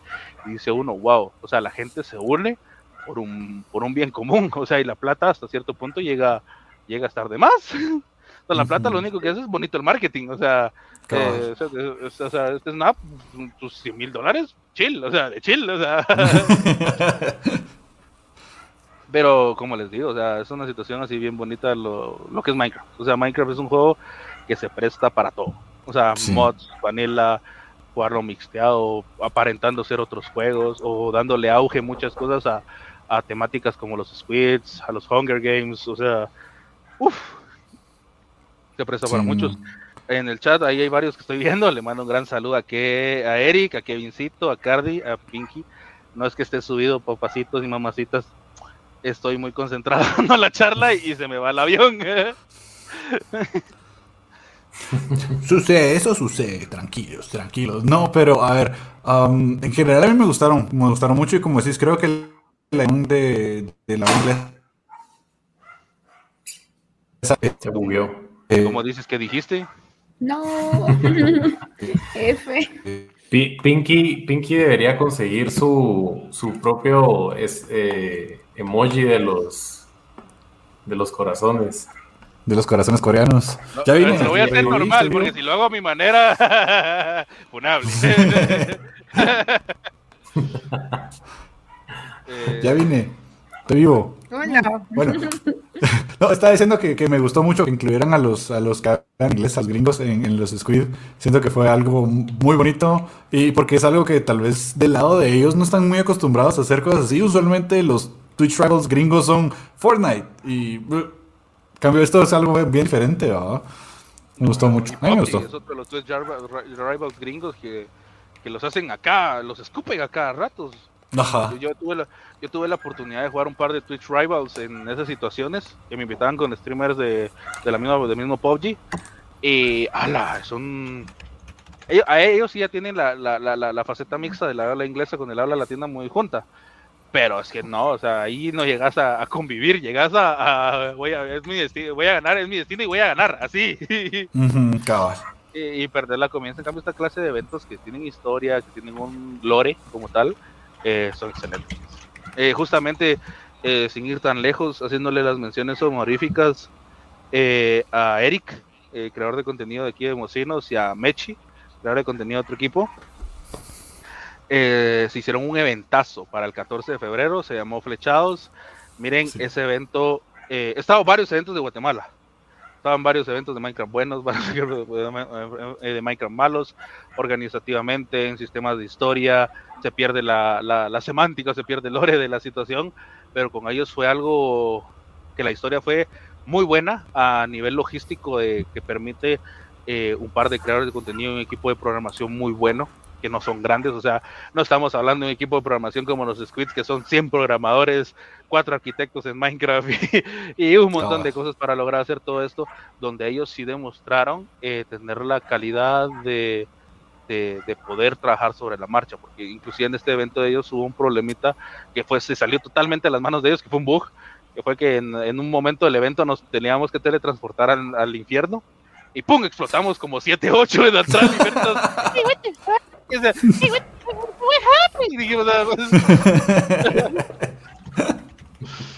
Sí, yo, yo vi un poquito de, de, flechados, de hecho con Pinky lo estaba viendo, donde, donde surgió el, el pinkismo, eh, un nuevo, el, estilo de arte del pinkismo, no sé si alguien más estuvo pendiente de eso, pero fue muy chistoso. Pero sí, estuvo muy bien logrado ese evento de flechados, estuvo muy bonito, la verdad es que muy respetos para, para, para los dos organizadores porque sí estuvo muy, muy bonito. Y, pues, o sea, qué bonito porque es, es, eh, es algo muy latino, siento yo, bueno, muy hispano, el, ese tipo de eventos así. Es, y, qué bonito ver que, que, vaya evolucionando de esa manera. Creo que es una de las mejores cosas que ha salido del Twitch hispano. Y estará en los libros de historia. Cuando yo tenga mis hijos le diré, yo lo vi. Cabal, algo así, algo así. Algo así. Bueno, y, creo que, bueno, dejando los Squid por, por un lado, hay otro par de temitas que queremos pasar. Eh, no son temas muy, muy grandes, pero, pero vamos a ver. Uno es, es, porque le hemos estado dando mucho seguimiento, hemos hablado mucho del tema aquí que tiene que ver con la compra de Activision de Microsoft. Y es el tema de Sony y la FTC de Estados Unidos. Si no saben, es la Federal Trade Commission o Comisión de, de negocios, por decirlo de alguna manera, en Estados Unidos, eh, le había pedido a Sony que probara por medio de sus contratos que la compra de Activision le iba a afectar. Eh, pero ellos pusieron un montón de traves como que legales diciendo que no, que no tenían que mostrar los contratos, pero un juez dio la orden ahora de que bueno, tienen que, tienen que tirar eh, pues todos sus contratos para ver qué tanto les afecta o no les afecta esto. Eh, y si bien uno dice, ah, bueno, son solo los contratos relacionados con esto, pero usualmente esos contratos traen información de ellos y de muchas otras empresas y de otro montón de cosas. O sea, en ese mismo contrato podría estar cuándo sale el, siguiente Switch, el, cuándo sale el siguiente Zelda, ese tipo de cosas podrían llegar a estar en esos contratos. Entonces, es bien interesante porque también de un lado es como puede dejar a Sony como unos grandes hipócritas por todo lo que han dicho últimamente con lo de Activision y, Microsoft. Pero bueno, ¿qué, ¿qué, piensan ustedes al respecto de lo de la FTC? Solo quisiera, solo quisiera mencionar algo ahí antes de escuchar la ah. opinión de ustedes. O sea, es, es, este es el, el, el panorama, digamos, general de esto. O sea, quieren comprar, Microsoft quiere comprar Activision y Sony no, y que no sé qué, y que por qué, y que muestren Microsoft sus contratos y bla, bla, bla. Entonces llega Microsoft y se harta de esto y dice, no, tiempo, ¿saben qué? Ahora quiero que ustedes también muestren sus contratos, porque si me están fregando a mí, yo quiero que ustedes también lo hagan. Entonces viene un juez y dice, ¿saben qué? Sí, tiene razón, que también lo haga. Pero todo este rollo es hay una competencia, eh, o sea, estas entidades se encargan de que la competencia sea justa, de cierta manera, o sea, que, que, tengan una manera de poder competir con estas empresas. Y una compra tan grande como Activision, pues es algo muy relevante. Son miles de millones de dólares los que, los que se van a, a invertir en eso. Entonces, ya poniéndonos en ese contexto, ¿qué piensan ustedes de esto? Uf, mira, eh, hablando de todo esto y como estuvimos, estaba metido mucho en el gaming de a nivel eh, internacional y nacional. Esto de la de los Sony y la FTC sí sonó, ha sonado bastante y Sony está de, uñas afuera como gato y de pelo arriba y colgado de un mueble porque ellos tienen el monopolio comprado de Activision, que es las ligas de Call of Duty con MLG. Sí. Entonces, al momento que Activision sea, pues, lo compre Microsoft o le va a decir, bueno, papaditos, el competitivo se abre a multiplataformas y si quiere jugarlo en consola, la consola oficial va a ser la Xbox. matas el negocio, matas tu nicho de mercado horrible. Sony sabe que ellos venden por dos situaciones. Los juegos FIFA, que no se van a llamar FIFA, y, Call of Duty. Netamente. O sea, yo escucho, yo no escucho a alguien que diga, siéndoles bien sincero, me voy a comprar mi Play 5 porque me voy a jugar God of War. ¿Y qué más vas a jugar? Solo. O sea, no. o sea, yo tengo, yo compro mi Play, quiero jugar FIFA, quiero jugar eh, God of War, quiero jugar los Call of Duty, el sistema de competitivo en línea está en Play. O sea, todos viven con ese sueño. O sea, como les dije en un principio, todos quieren vivir el sueño competitivo y si hacen esto, Sony se las va a ver negras y se va a demostrar todos los amaños feos que han tenido Sony con lo que es compra de, contenido con streamers, eh, campañas de, blackmail o campaña negra hacia consolas, porque normalmente siempre ha pasado eso de que mágicamente sale el nuevo juego de, de Activision. Y los primeros videos de algunos creadores de contenido de controversia es el Call of Duty está fallando en Xbox. PlayStation es el único que la ha logrado hacer. O sea, yo sé que de, mm, eso es muy amarillista de tu parte, pero miremos. Eh, eh, es fundamental y a ver el video. Pero son cosas así que, que, han pasado y que es una situación que ahorita Sony, me imagino yo que sí la va a estar viendo bastante, bastante fea. No, y, lo que me pongo a pensar yo que me parece muy chistoso es la insistencia que ha habido particularmente ahorita con Final Fantasy XVI que ha salido de Square Enix como mil veces. No, no va a salir para PC, mucha. Aunque el primer trailer decía que iba a venir para PC, no viene para. Se les promete, les juro que esa no. Y, yo quiero ver el contrato a ver cuánto pagaron por la exclusividad de Final Fantasy XVI, porque eso fijo pagaron por esa exclusividad. Es más que. O sea, y para la exclusividad también de, de, la segunda parte del remake de Final Fantasy VII, yo estoy convencido de que hay plata de por medio. No, y sin ir tan lejos, Anthem, no sé si se acuerdan de este título. Sí que Anthem literalmente lo publicitaron que sí, la PlayStation lo va a correr a 60 cuadros por segundo y a 30 en 4K y ah bueno, juguemos, hoy se quemó mi Play.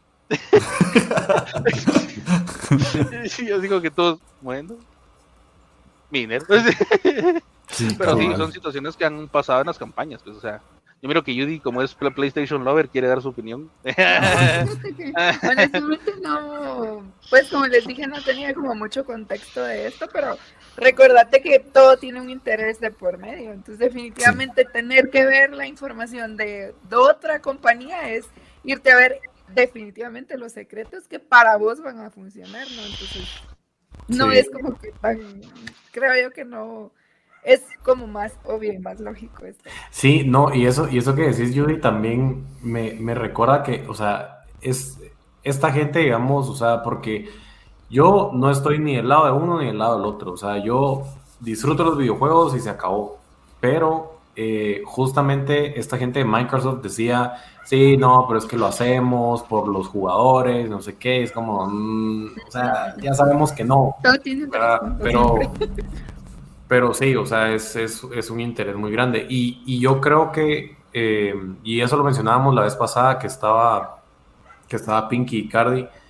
Eh, si una franquicia tan grande como Halo, por ejemplo, tuviera esa posibilidad de tener ese multiplayer, eh, o sea, el online sería, yo creo que reventarían con eso.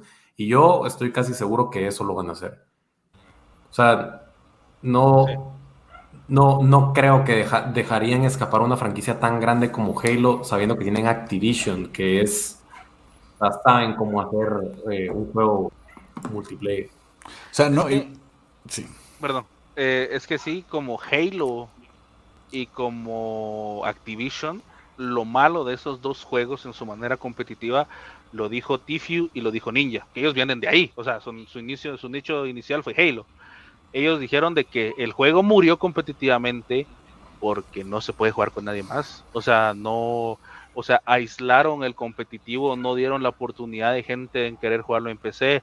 Las exclusivas los matan, el sistema, digamos, lo que pasa en, en, los Call of Duty, de que todo está que si quieres jugar, tienes que jugar con un control certificado en la computadora y, no, y tienes que capear a 60 FPS. O sea, una de trabas que le ponen a los jugadores ahorita, ellos, estos así para para poder jugar el sistema competitivo y lo que quiere hacer Microsoft es literalmente generar sus ligas porque con Halo lo hicieron, o sea, Halo acaba de salir un parche que literalmente en todos los códigos eh, subterráneos se podría decir que se encarga la gente de buscar porque le encanta ser metida, eh, se dieron cuenta que estaban armando los matchmaking y el sistema competitivo personalizado.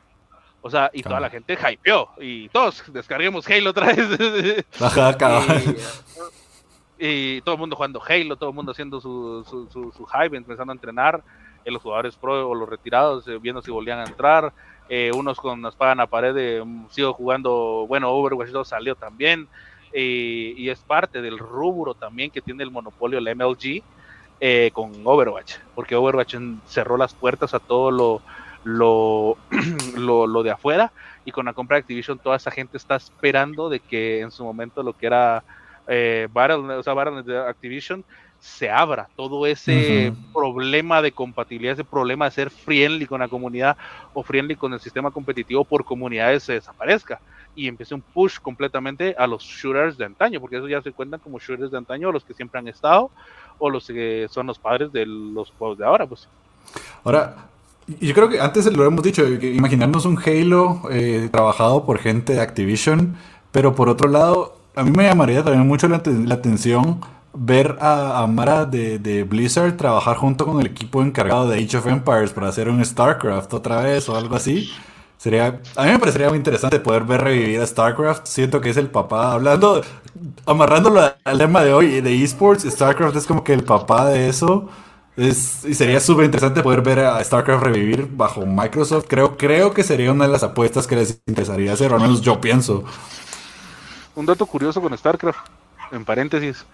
Eh, como a mí me encanta todo eso, o sea, se han dado cuenta que yo sé de todo porque me gusta leer de todo. StarCraft, a ser el padre de los esports, como uno de los primeros sentados a nivel competitivo, mucha gente se hizo millonaria. ¿Por qué? Porque lo que era la región de Boston, la región de Massachusetts, eh, la región de este lado, digamos del lado oeste sería, y el lado oeste empezaron a, a creer en la Bitcoin y su primer lugar era 50 dólares, su segundo lugar eran 25 dólares y su tercer lugar eran 15 bitcoins. Y en Reddit sonó. En Reddit sonaron las donde, la, donde el bitcoin no valía ni un dólar, el, bitcoin valía 10 centavos, una cosa así, una, una, una, una, absurda cantidad, y la gente con sus memorias USB porque todavía se guardaban en drives, o sea, no se drives. Y, y, gente que de repente Bitcoin 63 mil dólares y esa gente fue a literalmente hubo gente que recompró la casa donde ellos vivían porque sabían que había dejado un lugar escondido en esa casa, eh, esa memoria, o se quedó en una caja del garaje y le preguntaba, mire, está la caja esta que tenía yo, ahí está su caja, y iban a traer la memoria y un montón de historias de Enraid donde los mismos, así los mismos creadores de esos bitcoins subían sus, en ese tiempo no había TikTok, pero subían sus story times, sus timelines en, en Reddit, donde, donde toda la gente estaba eh, donde, donde estaba la gente así como que sí, encontré estos tantos bitcoins, yo tengo tantos bitcoins, yo tengo tantos bitcoins. Y había un chavito que él era el, el, que, como dice ahí, lo que incita el, el, maleficio del tercer lugar, donde él quedó en, un en torneos en este lado de, de, Boston. Quedó como cinco veces en torneos de ellos, que es el estatal de ellos, era su estatal, donde tenía como 200 bitcoins, imagínate, o sea, 200 bitcoins a, a precio de 50k, o sea, es dinero. Pero sí, que todo, todo, esto ha sido un auge enorme, pues. Sí, la es dineros ahí, cabal. Cabal, puro, dinero, puro. Puro, puro don cangrejo, va. Mani, mani, mani, mani, mani, mani. ¿Qué lo motivó Don Cangrejo? El dinero. cabal, sí, basically. Pero sí, o sea, creo que cabal es, es, es lo que estamos haciendo. hoy o sea, no son angelitos, Microsoft no son angelitos que, ay, es que lo queremos hacer por los gamers. Ellos están viendo una muy buena oportunidad y no estarían interesados en comprar Activision si Activision no hubiera tenido las 300 mil millones de demandas que les cayeron, que los volvió pues, que, valieran dos pesos para lo que tiene Microsoft. Pues ahí es donde está la cuestión. Ellos están viendo la oportunidad y están utilizando, honestamente, la, la, la, opción de, ah, es que es para los gamers y les vamos a dar Call of Duty a Nvidia y a Nintendo por 10 años y todo como una manera de sobrellevar las, las quejas que pueda tener Sony, porque en fin de cuentas a ellos les conviene poder comprar Activision Blizzard y pues King, o sea, son, son compañías, no son chiquitas. Mira, Judy, porque tiene su RGB, yo no puedo, no puedo poner la mía aquí atrás. Haciendo carita. ¿De qué color la quieren? No, se me Ah, ahí está. El chat vota por el color de la luz de Judy, confirmado. Todos con el color verde, entonces. Ajá, a ver. Verde mocinos, amigos. Ahí está, vaya, vaya. Vamos a poner esto de color verde. Ahí está, mira. ¿Te das cuenta? No soy yo la única, mira. Saca ahí los.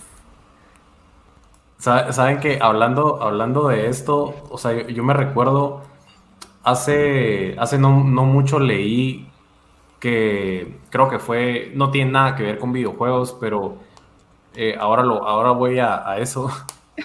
Hace muchos años, Mercedes-Benz, o sea, la marca de carros, y Toyota hicieron un, un, acuerdo. O sea, uno le dijo al otro, mira, yo quiero que me enseñes a hacer carros de calidad a cambio de enseñarte a hacer carros rápido. O sea, la facilidad de producirlos muy rápido. Y, y, todo esto, o sea, esto no es, digamos, algo nuevo, o sea, en todas las empresas, cada vez que se hacen este tipo de compras, es lo mismo, o sea, yo quiero algo tuyo y vos me das algo, y ahora está muy de moda, eh, están muy de moda los puristas, o sea, gente que, que dice, no, pero es que si esto no tiene la esencia de lo que es Activision, porque ahora Microsoft lo va a tener, entonces ya no lo quiero y que va a ser una basura y no sé qué, y están muy cerrados a, ese cambio.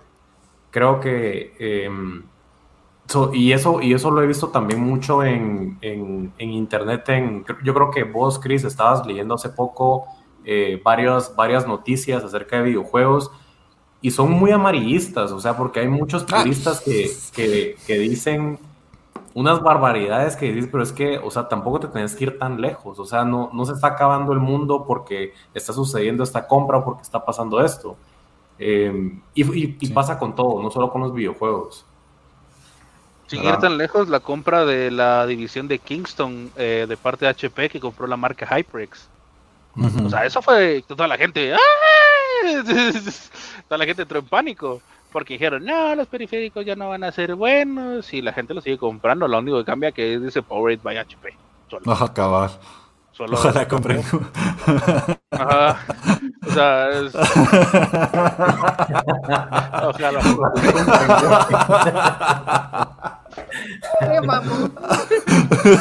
10 puntos, 10 de 10, ahí está. 10 de 10. Eh, bueno, actualmente Guatemala se está comprada por Florentino Pérez. Guatemala está comprada por Florentino Pérez. El que la compre Activision y nos hagan un juego. Ajá. Sí, o sea, eso, eso, eso, eso, es muy cierto. Y pues por eso que Guatemala está como está. Pero esos son temitas. Son, 20 pesos. Es harina de otro costal. O sea, es el ámbito. Ajá, pero, o sea, con la gente purista yo me he dado cuenta que sí, o sea, ah, la verdad es un dolor de cabeza tratar con los puristas en los videojuegos de una manera extraordinaria. O sea, la gente purista de Counter-Strike Valorant sale, Trigger. Valorant tiene más popularidad, Trigger. Te digo, si son buenos en un juego que es un tactical shooter, porque no se dedican a él, ustedes ya no tienen que hacer la curva de aprendizaje que tienen que hacer todos los nuevos y los cuales ustedes ya controlan, ya tienen aim, esencia de juego, control de macro game, o sea, yo les digo, es que no, ¿cómo voy a estar jugando eso con bonitas chinas yo? bueno, llévelo. O sea, bueno, llévelo, les digo yo. Pero son cosas así. O sea, el, purismo hasta cierto punto ha matado muchas franquicias. Sí. Y les, les ha quitado mucha, mucha, mucha personalidad a las mismas. Sin ir tan lejos y hablando de las mismas marcas, Microsoft. O sea, ¿cuánta gente no peló alambres con Age of Empires 4 y Age of Empires 3?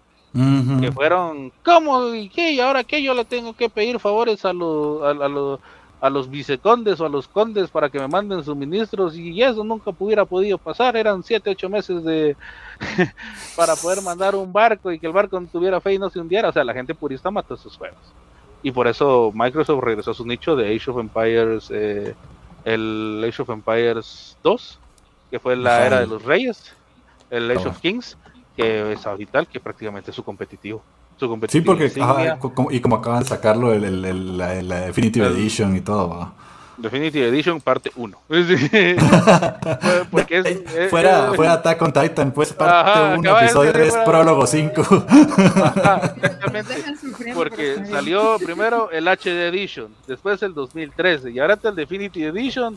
Te va a aparecer Remaster, Remaster Definitive Edition. Ahí van a ver, guarden, Algo así. sáquenle clip, sáquenle clip a esto.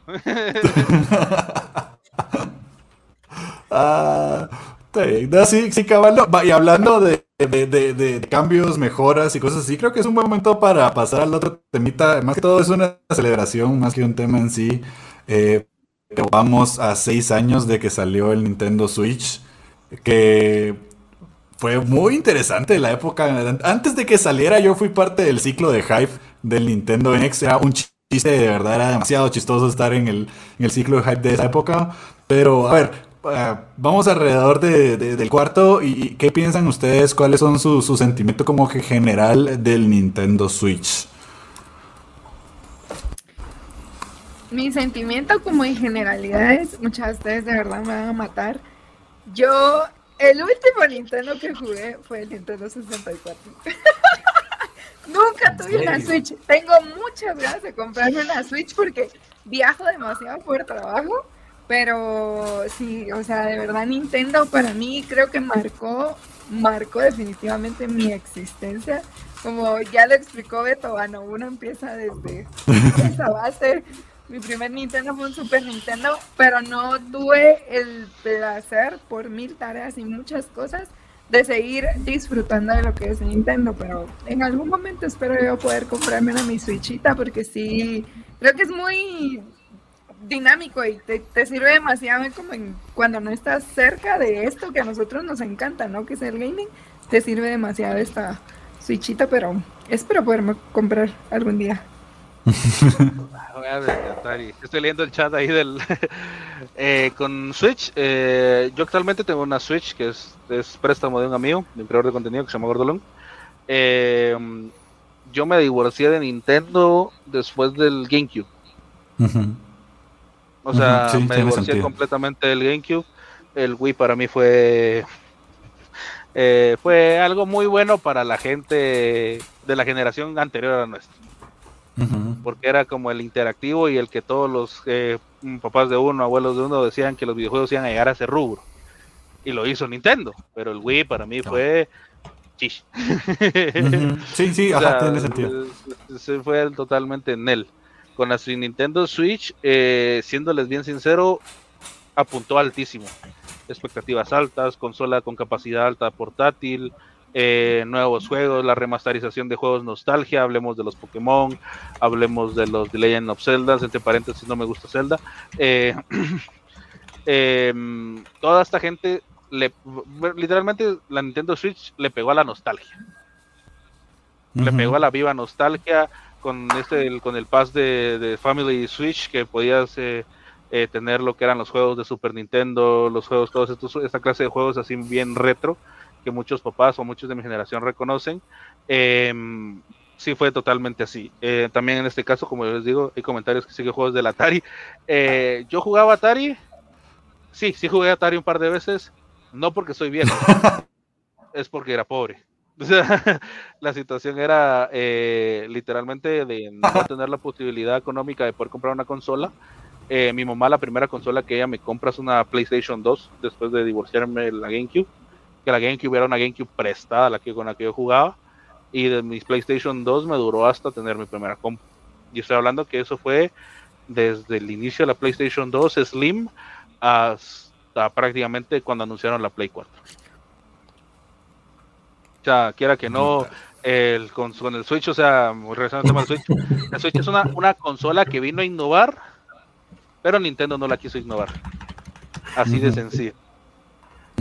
Eh, así, así, de sencillo, porque teniendo una posibilidad inmensa de tirar juegos para que la gente pudiera jugar que la gente pudiera, como con eso de solo zafar los dos Joy-Cons y poder jugar juegos chiquitos, o sea, hubieran podido sacar una cantidad de arcades sin necesidad de refritar las cosas eh, para jugar de dos. O sea, las franquicias como las de SNK. O sea, todo ese tipo de juegos los pudieron haber remasterizado, comprado eh, la idea y hubieran sacado juegos nuevos. O sea, si se dan cuenta, Smash es el pilar número uno de, la de, la franquicia de Nintendo.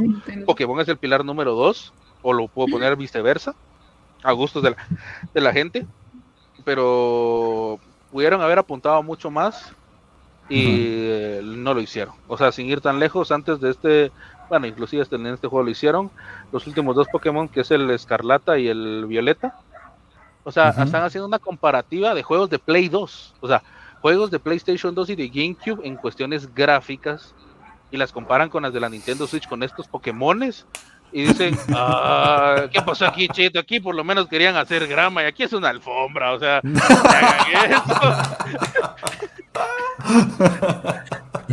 o sea, no, sí, es cierto, es cierto. No, la verdad es que Beto tiene razón, tienen la oportunidad de, de mejorar esa pequeña consolita que es que tiene muchísimos juegos para seguir como que mejorando y lo dejaron pasar simplemente. Yo ni tenía idea que pasaba, habían pasado seis años y lo dejaron básicamente igual. A mí me da risa mucho porque, por ejemplo, los ah, tengo ciertos amiguitos que todavía juegan Fortnite en Switch y Fortnite en Switch, si ustedes lo miran, es una papa, o sea, y creo yo que si tiene Nintendo tendría la posibilidad de mejorar ese tipo de cosas y quisiera hacer como más multiplataformas y así, pero lo dejaron muy, muy de lado. Doom, por ejemplo. Ajá, también. Un título del 2016 que actualmente lo, anunciaron como Hot Topping y Hot Top Seller que iba a tener Switch y en, el, y en la misma cajita del juego dice se recomienda jugar en Switch OLED. Entonces con cara de ¿Y mi humildad qué? Justo en la humildad. te están, te están reventando ahí en el chat. Ah, sí, sí, yo, yo, los amo, miren, a todos los que están en el chat, yo les tengo un cariño enorme con todos he convivido, pero como es, yo, yo, yo quiero hablar muchos idiomas, pero hoy se vino a hablar basado. Entonces, es lo que les digo, o sea, es una situación bien controversial, pero es el, es el secreto a voces, como el de las de las abuelitas en los barrios, que decían, ah, te diste cuenta que fulanita de tal tiene un hijo y tiene 17 años, y lo guardan y lo esconden y dicen que el hijo es hijo de los papás y la, la, típica, la típica o sea, la, típica, la típica vaina de todo ese tipo, pero todo el mundo sabe la verdad y nadie quiere decir la verdad. Esa es, esa es, la, esa, es la, esa es la realidad. O sea, yo toco estos temas, yo, yo trabaja con similares y sabe que es un tema delicado. Entonces, entonces, pero como les digo, toda la gente sabe la verdad, pero nadie la dice o la dice con su grupo de amigos. No hay nadie que diga, yo, es que lo dijeron en tal lado, lo dijeron en tal podcast, porque lo que la gente ahorita ya no es, ya no, ya no quiere ver sensacionalismo, ya no quiere ver ay, que miremos tales cosas, ellos quieren saber la verdad, ellos quieren saber qué les conviene. Es como los memes que dicen, ah, yo comprándome mi Nintendo Switch hoy, y de repente dicen, se liquea que va a salir la nueva consola Nintendo y todo. ¡Ah! o sea, cosas de ese estilo de que la gente le gustaría saber, o sea, porque hablemos las cosas claras, o sea, la, hablando de cuestiones monetarias, hay muchos que mm, tienen que ahorrar una cantidad considerable de tiempo para poder comprarse una consola y quieren saber qué es lo, mejor que van a comprar y su inversión va a ir mejor. O sea, yo conozco gente que a veces prefieren comprar una computadora más antigua de segunda porque dicen, ah, bueno, la Switch es buenísima, me encanta Nintendo, ellos están casados con Nintendo, tienen un cuarto lleno de amigos y, cosas así desde lo de la Wii U. Y, y dicen un momento de, me gustaría, pero no es factible. O sea, llega un momento de me encantaría, pero no trae cuenta. Sí, eh, a, mí, a mí me pasó justo con la Play, porque yo me pasé de la Play 3 a la Play 5 y me pasó exactamente lo mismo. O sea, yo quería cambiarme a la Play 4 y dije, voy a ahorrar mejor para el Slim. Y ahí dije, no, mejor ahorro para la 5. Y, o sea, pasé años así y hasta me pasé de la 3 a la 5. Sí, o sea, sí, hay, mucho, hay muchas cosas que sí, sí se dieron cuenta con todas las consolas y Nintendo la verdad que sí lo hizo muy bien porque su hijo muerto de la Wii U eh, eh, es una consola que la gente dice que no existe. Es una construcción social. va a ser es un efecto Mandela. el, Wii U va a ser. El Wii U va a ser un, un, un juego, un, un, patio de juegos para hackers fijo porque hablando de, la capacidad que tiene, es la consola retrocompatible más exitosa que tendría Nintendo porque puede jugar hasta el 10. Pero como consola en sí, no, o sea, nunca dio bola, fue bien extraño, fue, fue súper mal marketeada, fue un desastre realmente. Em, pero para hackers, o sea, para, para alguien que la quiere tener como, como un repositorio de juegos viejos de Nintendo, creo que va a ser la, consola por excelencia, pero va a ser carísimo encontrar un Wii U a, buen precio. Ah, nunca, no hay nada que el poderosísimo mercado, este como se llama este mercado de ahí, de, la zona 4. Guarda. El guarda. No es algo que el guarda no vaya a tener en sus páginas. Qué rica. No, sí, buen punto. A ver, a ver, tus pensamientos generales del, del, del Switch. ¿Quién yo? Sí. Ah, sí, tú. como que se, se, trabó un poco tu audio. Em, yo la verdad que sí soy fan de, sí soy fan de Nintendo. Em, yo sí no, no me he divorciado de, de Nintendo para nada. De, de, hecho, ahora, ahora que dijiste vos, es que a mí no me gusta Zelda, me dice así, ah, ¿cómo? Pero está bien, es válido. No todos nos puede gustar todos los juegos. No todos tienen menos em, gustos. Disculpa, solo paréntesis. Mira, Zelda, el Ocarina of Time y el Majora's Max fueron juegos que platineé. O sea, que los jugué de pe a pa completos. O sea, hice todo lo, lo, y por, por haber. Y después vi los vi el. Iba a decir la referencia como le digo al Breath of the Wild. Em, no, es un. Es un intento de MMO y después salió Gen, no, Genshin salió casi al mismo tiempo, no, salió después. Después toda la gente decían eh, Breath of the Wild, Genshin Impact, lo mismo, diferentes personajes, así. Entonces fue como cara de, bueno, ahí murió Zelda para mí. O sea, yo jugué todos los Zeldas de Nintendo SP, del Game Boy, el SP, y ya de ese ya no. O sea, ya ahí ya fue donde me divorcié completamente de Zelda. Ok. Mira, yo tengo el, ese conflicto con los Joy-Cons. No, no me gustan los controles para nada. Em, pero eh, también creo que, o sea, todos somos de costumbres, o sea, hay un momento donde te acostumbras y ya le agarras la onda y te vas. Pero eh, lógicamente si lo comparas con cualquier control, o sea, con uno de Xbox, uno de Play, definitivamente los Joy-Cons, o sea, son muy incómodos. Eh, no me imagino lo que debe ser para un shooter a, jugar Fortnite en una Switch. sé que o sea, por eso es que Nintendo también da, les da la opción de un control diferente para poder jugar. Y creo que, creo que eso para mí es una evidencia de que tal vez no se pensaron al, o no sé si no se pensaron al 100%, pero que algo realmente falló ahí en, ese, en esa ecuación. Ahí está, cabal. O sea, eso voy a traer porque les quiero hacer la comparativa. Esto es un Joy-Con. Esto es el control de Steam. Miren, o sea, miren, miren, o sea, la diferencia en todo, o sea, lo, completamente distinto y yo que soy una persona de manos grandes, o sea, miren cómo me quedo en Joy-Con. Exacto, sí, los Joy-Con son... O sea, y, aquí el de, el de, Xbox que tengo, o sea, no, o sea, ¿cómo, cómo, me pones a jugar con esto si mis manos son para esto? O sea, no, no se puede. Aunque yo quisiera que esté enamorado del juego, no puedo. Este dedito de aquí sufre un montón. El, el, Pinky sufre un montón cuando uno está jugando en el Switch con los Joy-Cons. es terrible. Sí, para los que tenemos manos como de soldador, casi que es Ajá. incomodísimo. Pero, pero bueno, me, me acostumbré y, y, la verdad es que yo le agarré también tanto cariño a la Switch porque el primer juego que probé, que fue con el que salió, fue Zelda Breath of the Wild y el juego para mí 10 de 10. Y, y, era tanto el, el, amor que le tenía a este juego que me terminé acostumbrando a los controles. Pues,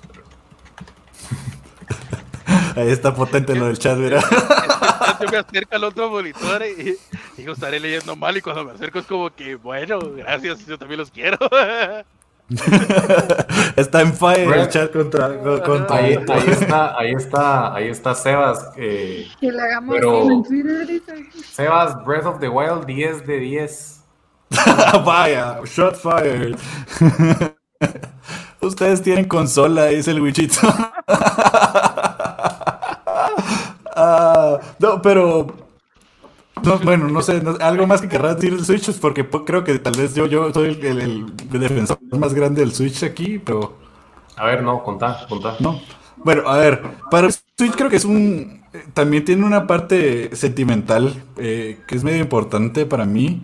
Eh, principalmente porque es la última consola en la que trabajó Satoru Iwata, eh, el, que en paz descanse ese hombre era... No, hay gente como él en la industria hoy, eh, y si los hay, pues que se dejen ver porque sí hacen falta, pero fue la última consola en la que él trabajó. Y me acuerdo en, una de las, de, las entrevistas o una de las llamadas de, de, investors que vieron en Nintendo una vez, él hizo la promesa de que el Nintendo NX iba a regresar a Nintendo a ganancias nivel Switch, que era, pues, o sea, el Switch, fuera de, que si fue una consola como que hardcore y todo, fue una consola que vendió un montón, llegó, o sea, fue de las que superó los, los 100 millones de consolas vendidas.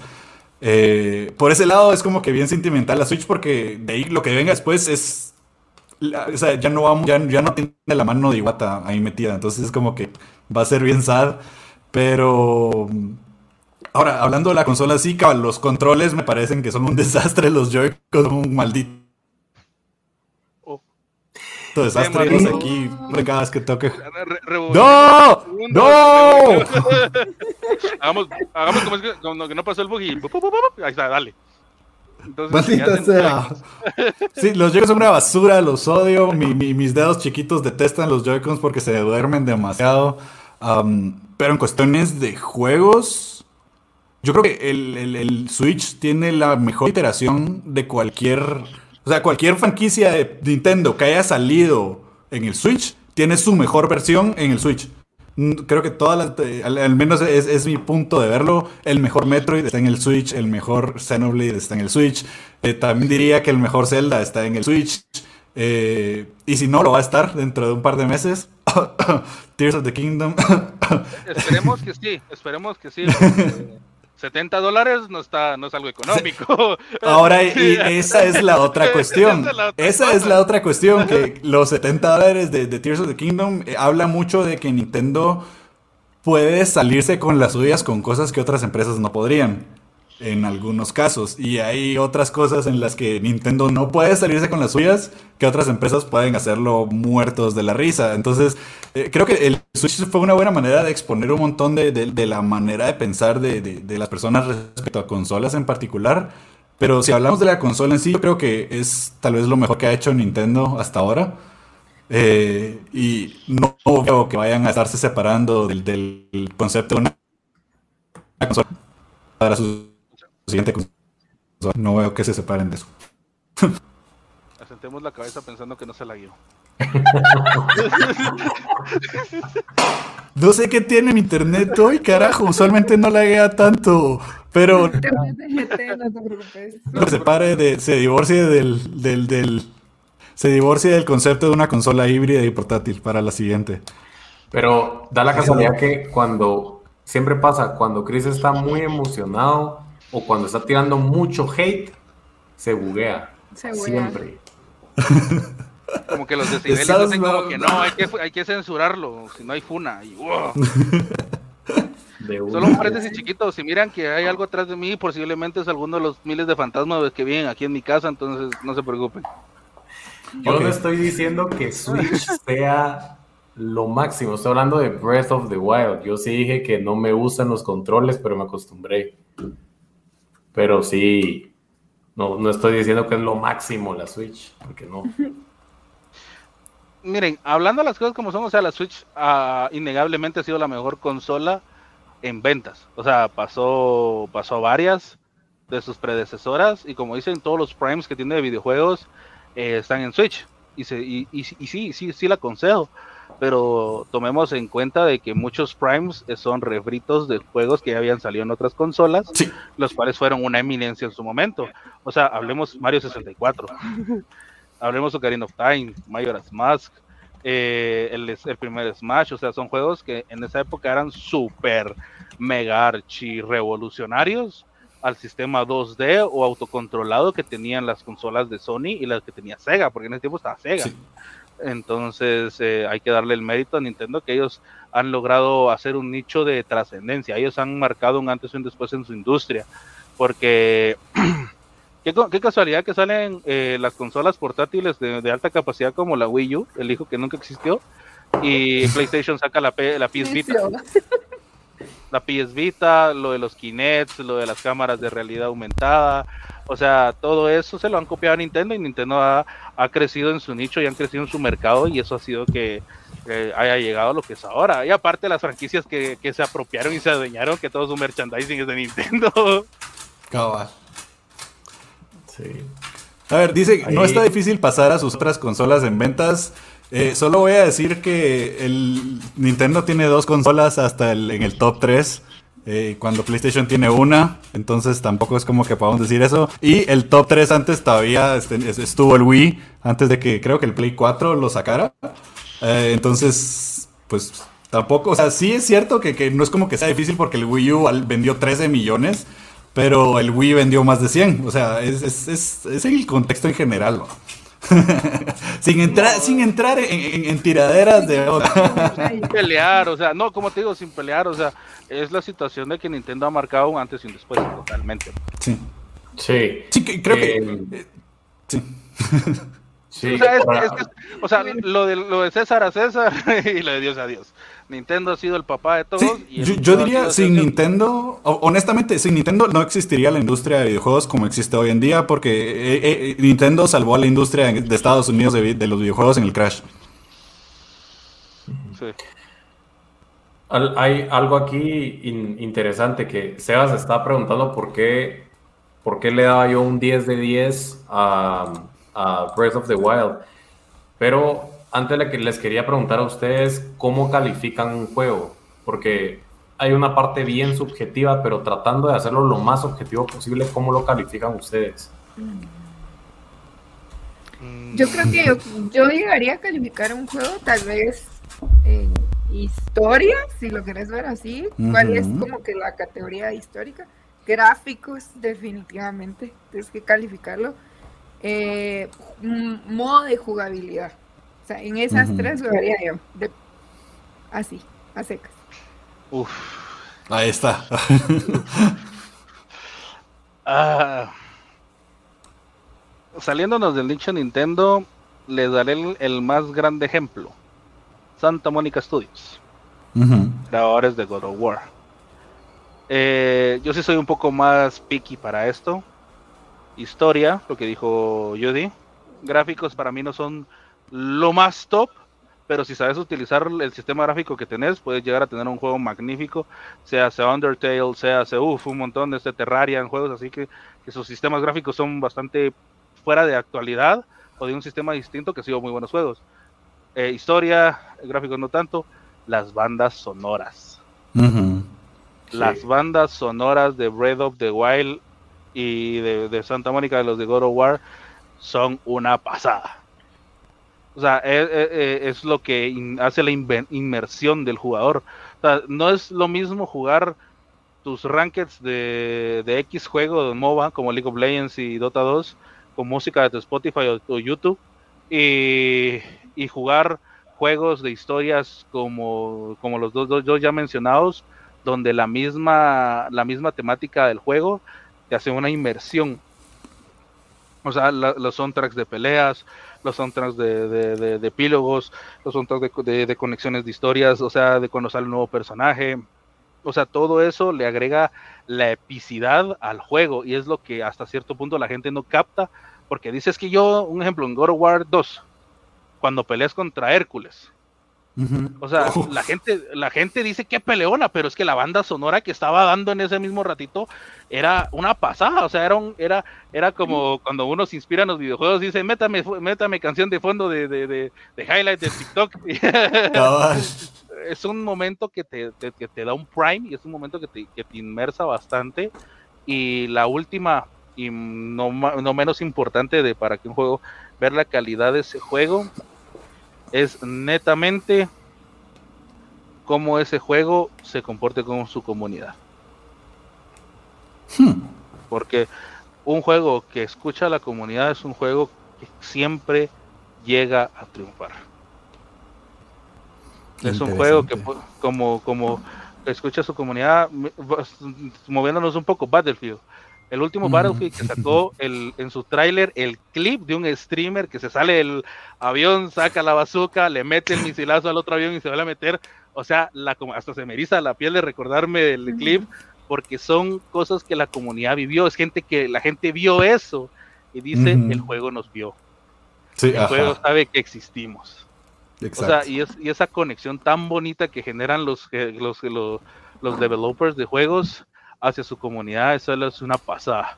Y Nintendo siento yo que ellos sí abogan mucho a la comunidad, escuchan a la comunidad. No le dan la prioridad, pero la escuchan. Se hace porque está, o sea, les toman la importancia, pero no los incluyen tanto porque ya saben que la comunidad se salen con unas locuras. Y la locura más grande que, pasó en, un juego de Switch, que es el Smash, que dijeron, ah, yo soy Main Steve, en tweets de, de dos, tres años antes de que saliera el DLC, y cuando anuncian a Steve es con cara de, me dijeron loco, pero aquí está. Cabal, sí. Con Steve fue muy divertido. Igual con Sora pasó igual. Ajá, Sora. O sea, otro, otro, otro, otro personaje de Fire Emblem.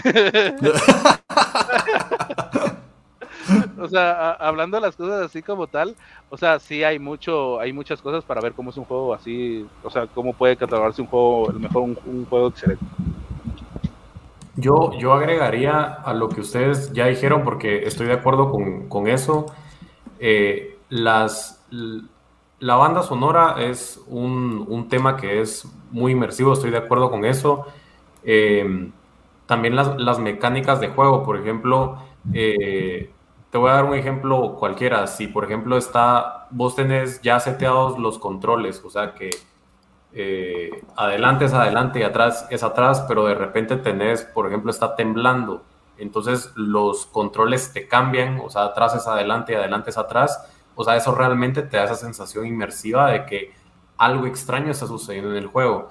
Eh, esas, esas mecánicas creo yo que también eh, Breath of the Wild tiene algo muy característico eh, en muchos aspectos. Eh, otra cosa es, Breath of the Wild también marca un antes y un después, desde, y eso es una apreciación muy personal para mí, una apreciación muy personal para mí, redundante, pero es una apreciación muy personal porque eh, a pesar de que ya existían antes juegos de mundo abierto, Breath of the Wild también marca un, un hito, por así decirlo, para juegos que salieron después de mundo abierto. O sea, muchos, no voy a decir que le copiaron a Breath of the Wild, pero sí fue como cierta inspiración para otros juegos.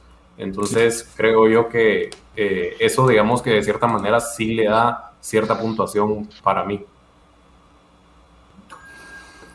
Ok, ok, a ver, a ver, ahora dejando eso por un lado, dejando feliz aniversario 6 eh, Switch, esperemos que nos dure unos años más, aunque yo creo que ya en Switch 2 no está tan lejos. Eh, hay otra cosa que, que, podemos regresar a, tema y creo que aquí Beto nos puede informar grandemente y es de este pequeño aquí, el GGS. O no sé si, si sea la manera correcta de referirme a él. El GGS, sí, el GGS. ok, ok, el GGS. A ver, contanos. Uf qué tanto les puedo contar y qué tanto no. Y qué tanto pueda, pueda mi cuello, qué tanto me quieran jubilar de la vida después de esto. mantente a salvo, amigo. Mantente a salvo. Además, ojito que lo pueden funar. Mm, mira, eh, la GGS es parte de un proyecto de la Asociación de Esports de Guatemala.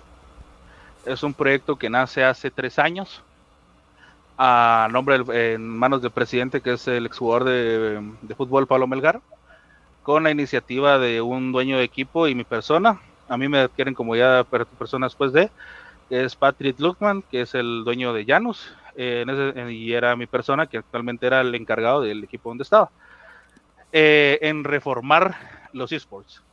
Dejar ese, esa mentalidad del cangrejo del cual eh, yo soy bueno, pero yo soy mejor que vos y nunca vas a crecer por lo mismo. A de no nos importa cuántas personas hayan buenas, entre más personas de todos los juegos que hayan puedan salir a, representar a Guatemala es mejor.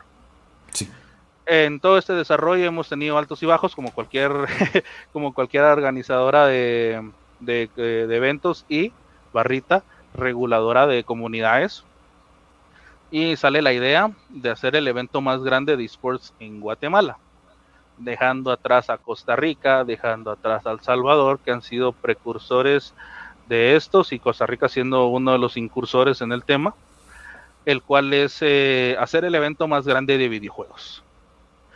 Juegos de diversas comunidades, las cuales están avaladas ya en asociación, y eh, el plus extra de que varios juegos que van a ver en este evento eh, van a los campeones de estas divisiones van a ser los representantes de Guatemala en diversas em, competiciones a nivel internacional como la selección nacional.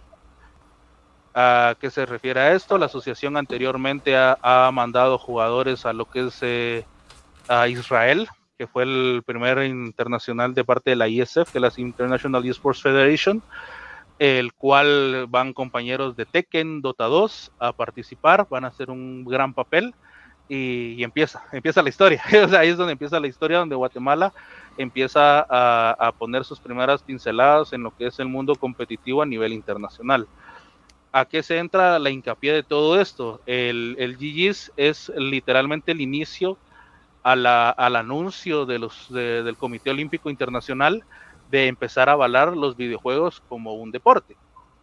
Es un tema muy dogmático en todos los, en todos los puntos de vista, pero em, a partir de ahí nacen, nace la idea y nace el sueño. Ahorita es Road to Rumania, si no estoy mal, el cual va a ser la, los cuales se van a sacar los representantes para, para buscar su clasificación o ya irse clasificados a Rumania eh, y empezar a solidificar las, a las comunidades en, una, en un ambiente totalmente, eh, totalmente sano. Tratar de volver todo lo más sano posible. Sabemos que eso va a costar, porque somos humanos, sabemos que la gente tiene su mentalidad de cangrejo, pero lo queremos apartar para que ya no sea mi equipo es el más pro, sino Guatemala llevó un buen equipo.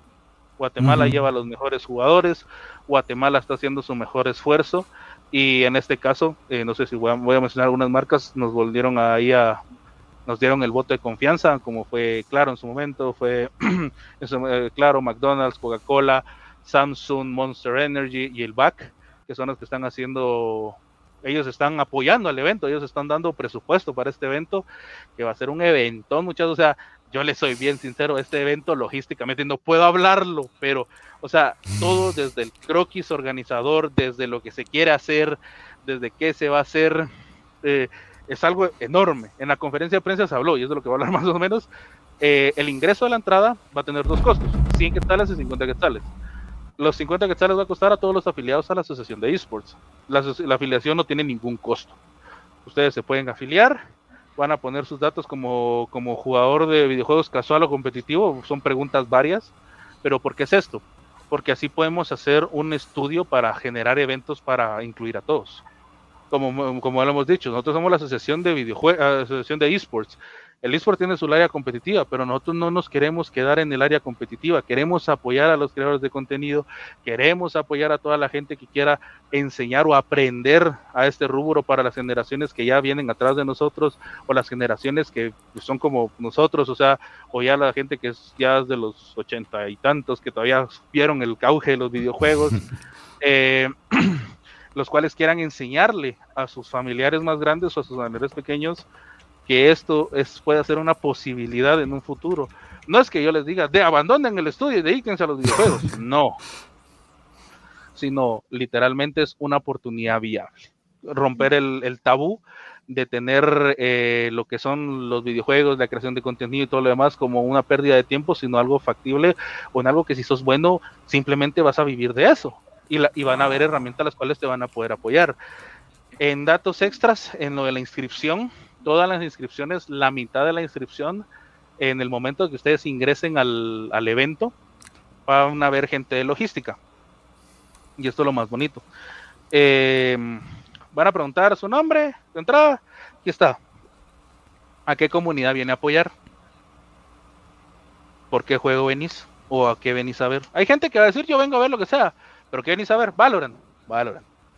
¿Qué venís a ver? Smash, Smash. ¿Qué venís a ver? Clash Royale, Clash Royale. La situación va a estar de que la mitad de las entradas va a ir como un fondo utilizable a las comunidades para seguir promoviendo sus eventos, como price pool de torneos, eventos presenciales, meet and greets, va a ser una cantidad monetaria utilizable para ellos. O sea, ¿qué quiere decir esto? La asociación no, netamente no, no, no, no tiene el plan de lucrar, sino quiere, tiene el plan de apoyar. Inclusive este dinero no es como que nosotros vayamos a venir en su momento y decirles a las comunidades, al encargado de comunidad, miren, aquí hay X cantidad de dinero, mátense. No, no, porque muchos pueden pensar eso, no, las comunidades se lo van a robar o una de, de que salen ahí extras. Sí, creo que sí, he visto. Nosotros hablamos con, con, los encargados de comunidades que le dijimos, bueno, si ustedes quieren empezar a trabajar esto, vamos a trabajar todo como se debe documentos, costos, presupuestos, facturas, o sea, todo. Se les va a facilitar si, siempre sí, ustedes puedan demostrar el consumo del recurso. Porque en dado caso, este también estos price pools que se han ido a las comunidades también van a funcionar si algún, alguna de las, de las divisiones que vayan a representar a Guatemala viajen por este juego. Es cierto, la ISF proporciona lo que son los boletos, solo los boletos.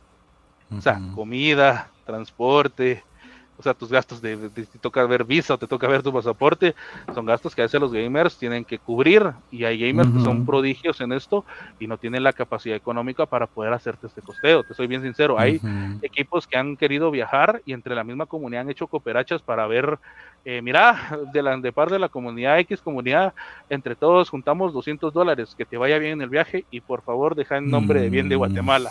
O sea, todas las comunidades se han unido eh, lo puedo decir por Dota, lo puedo decir por Tekken, lo puedo decir por eFootball, que la comunidad es muy pequeña, pero todos ellos son solidarios. Todos ellos buscan la manera de salir porque ellos ya pasaron, ya trascendieron otro plano. trascendieron a, la mentalidad de si nosotros podemos, la gente que viene atrás también puede.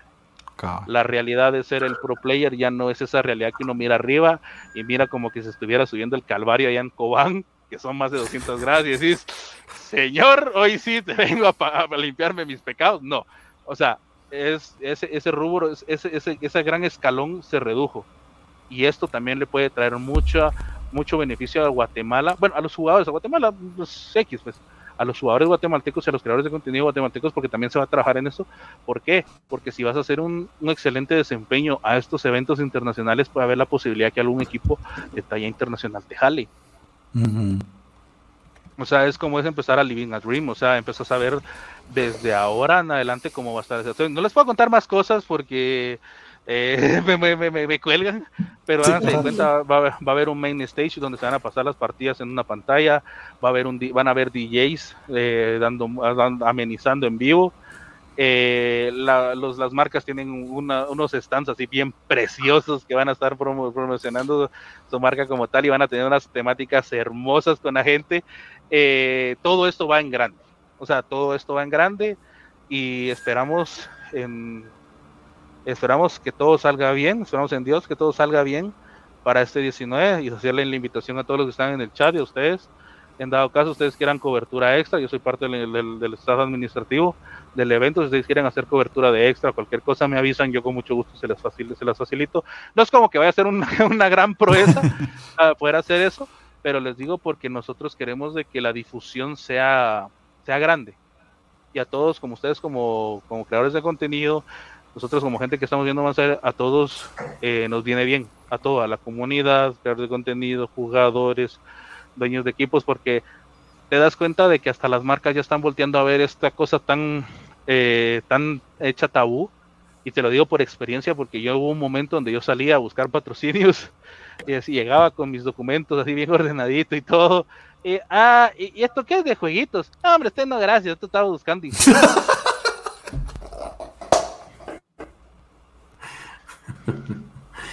La verdad. Nosotros, es que, mira, nosotros estamos buscando algo así como la Gaby Asturias, que tiene como un millón de seguidores. ella se va a vender nuestra marca. Yo le digo, pero ella es un nicho de mercado diferente, hablando un poco de marketing con ellos. No, pero gracias a usted, lo llamamos. O sea, es un. Es un. ¿A dónde tan basado?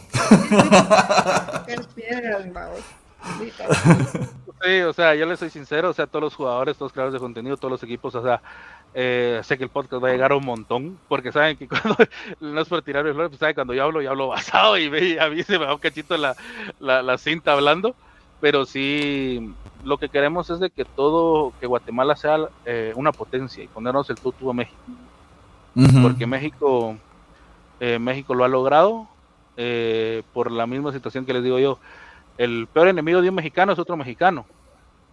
Pero hay de aquel que no sea mexicano que hable mal de México. o sea, y en Guatemala habla mal de Guatemala y uno de guatemalteco, sí, Guatemala aquí, Guatemala allá, en vez de decir, no, hombre, tenemos, tenemos, tenemos historia, tenemos, tenemos turismo, tenemos esto, tenemos música, tenemos un montón de cosas. No, eh, caemos al nicho de que Guatemala está mal. No, hay que cambiar la mentalidad de que Guatemala va para bien, no volverse patriotas, eso sí, se vuelve, se vuelve algo feito, sino ser realistas de que el cambio, si uno quiere empezar a hacer el cambio, el cambio tiene que empezar desde uno. Sonará muy político, sí, pero no es bajo un bien político, sino simplemente mirar el bien bajo tu nariz. Y si el bien bajo tu nariz tiene que hacer que sea bien para muchos más, hay que hacerlo. Y en este caso tiene que ser así. o sea, yo le soy sincero, o sea, yo, yo, yo, yo, yo, yo, yo quiero dejar construido, bueno, la asociación quiere dejar construida es, e, esto o sea, nuestros tiempos pasan, nosotros somos, somos efímeros, o sea, tal vez de aquí a 10 años podemos ir trabajando en lo mismo, pero la gente que viene de 10 años, de 15 años, que tienen mentalidad fresca, vienen con muchas ideas extra, puedan sustituirnos en un futuro. Y nosotros queremos de que ellos lleguen con una mentalidad similar o mejor, porque nosotros podemos tener fallas como humanos, pero queremos que esto sea el inicio para que toda la gente en Guatemala piense que los videojuegos ya no es una pérdida de tiempo, sino es una posibilidad de conozco varios creadores de contenido eh, que ellos, pues su vida era muy estándar, eh, estándar bajo, y empezaron a hacer streams y pues dijeron, prefiero seguir haciendo streams, el apoyo está y me está dando de comer y le estoy dando de comer a mi familia. No les estoy diciendo que están ganando miles de miles, sino están ganando lo necesario para ellos poder seguir trabajando de eso y haciendo lo que les gusta, que es lo más importante. Y al ver que Guatemala está sonriendo y abriendo los brazos para apoyar, creo que es una muy buena opción para empezar. Nice. ¿Dónde, se pueden afiliar? Eh, se pueden afiliar, ustedes pueden buscar las redes sociales de la Asociación de Esports de Guatemala o la ADEG. Ahí si alguien tiene links, puede postearlos. Eh, si alguien tiene el link, ahorita no tenía el link a la mano, le soy bien sincero, déjeme chance. Sí, no, pero, pero si el chat lo tiene por ahí, pueden postearlos o pueden postear los nombres también de todo, no hay problema para nada. Debería funcionar.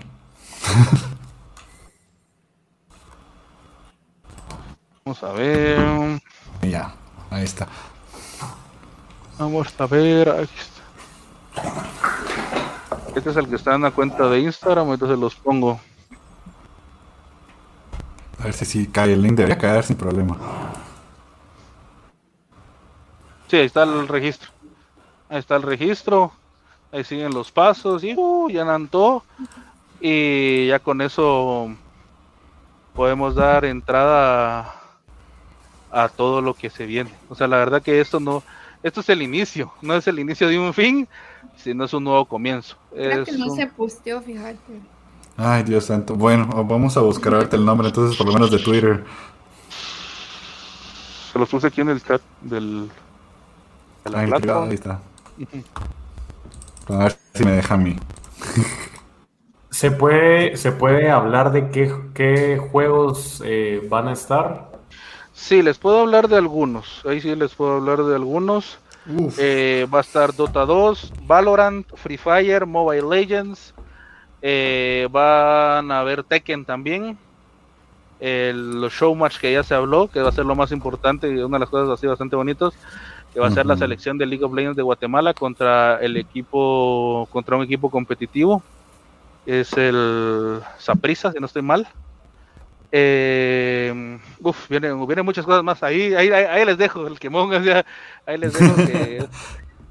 es que son muchas cosas. O sea, el evento se tiene planeado desde el inicio hasta el final. O sea, son desde 10 de la mañana hasta las 8, 8 de la noche, donde no va a parar de, de, de cosas que van a ver en los main stage. O sea, ese horario está full. Hasta nos, nos falta meter más cosas en ese horario y tenemos que arreglar los horarios porque va cargadísimo. O sea, las comunidades están respondiendo fuertísimo y nos agrada, nos, nos, llena tanto de ilusión que el evento salga bien, porque sí esperamos de que con todo eso del, del efecto snowball que generó la um, este el Comité Olímpico Internacional de, ya considerar la Federación de los de los, de los deportes electrónicos ah va para adelante ustedes va va para adelante ah, no se escucha bien bonito yo y, fíjate que creo que ya cerrando eh, y todo creo que es muy, muy bonito que, justo esté sucediendo todo esto en este momento porque Javier creo que cabal con todo el programa, con todos los Ghostcasts que hemos estado haciendo, los diferentes invitados que hemos tenido y todo, hemos estado viendo tantos diferentes aspectos de, la comunidad de, gaming de Guate. Es, no sé, es muy bonito ver todo esto pasando y, o sea, y ver también del otro lado, del lado de Game Devs, que también hemos tenido la ventanita de, poder conocer un poco de esa mara. Eh, es, no sé, o sea, y, es, es como que si el país más grande, si la pizza es más grande, hay más pedazos para todos, ¿verdad? En lugar que solo uno se quede con toda la pizza. Entonces, me, emociona porque incluso que, que, que el, que el fuera un, éxito así rotundo, probablemente habría incluso, o sea, llegaría el beneficio incluso a la mara de, Game de GT, que, que, son otro grupo en el que somos, somos son amigos del, del canal. Y que sería muy bonito verlos porque también son otras personas súper, súper, súper eh, amantes de gaming. O sea, los hacen, pues pasan tiempo haciéndolo solo porque les gusta. Es increíble y me hace, me hace muy feliz porque cabales es como que el, el, el, approach que nosotros queríamos, al menos ahorita con, con Ghost y con el Ghostcast, eh, ser como que una revista, pero particularmente un lugar para darle una plataforma al, gaming de Guate, Un lugar donde todos lados puedan venir aquí a platicar y a darse a conocer y pues hablar de lo que nos gusta. No, inclusive, digamos, eh, nosotros como tal no planeamos ser una competencia con nada. O sea, si tienes compañeros que viven del gaming, quieren hacer gaming, hacen eventos con el gaming, nosotros en asociación estamos de puertas y brazos abiertos a apoyarlos.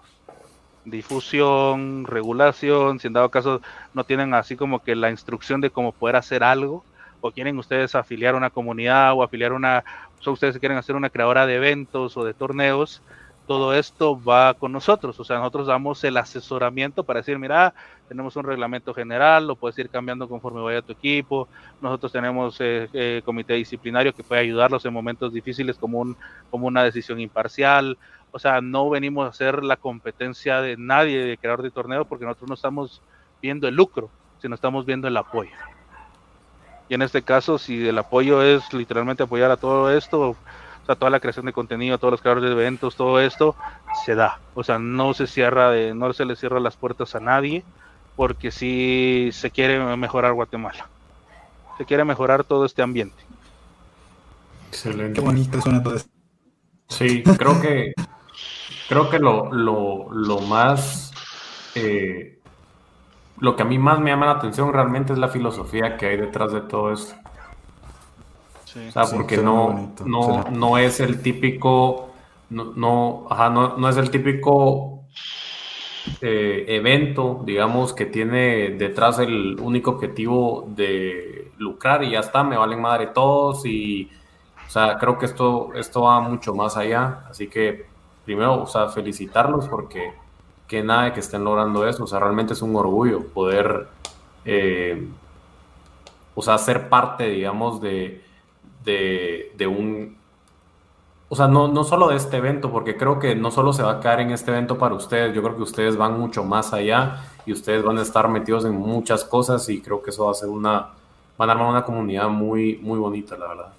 No, sí, como efecto spoiler, esto sí, tal vez posiblemente me funen, pero nosotros con la Asociación de Guatemala tenemos planeado hablar con asociaciones de diversos países extras para generar eh, interacción ¿A qué se debe esto? Hacer showmats competitivos de la selección de Guatemala contra la selección de Argentina o de que de repente vaya a ser Argentina un main event en su país y nosotros nos inviten y mandemos eh, tanto como jugadores, creadores de contenido a cubrir y a participar de la misma cosa, la misma viceversa, de que vengan ellos a participar y a cumplir las mismas situaciones. O sea, lo que se está buscando es la, que se pueda unificar todo y que se deje ese pensamiento de monopolio.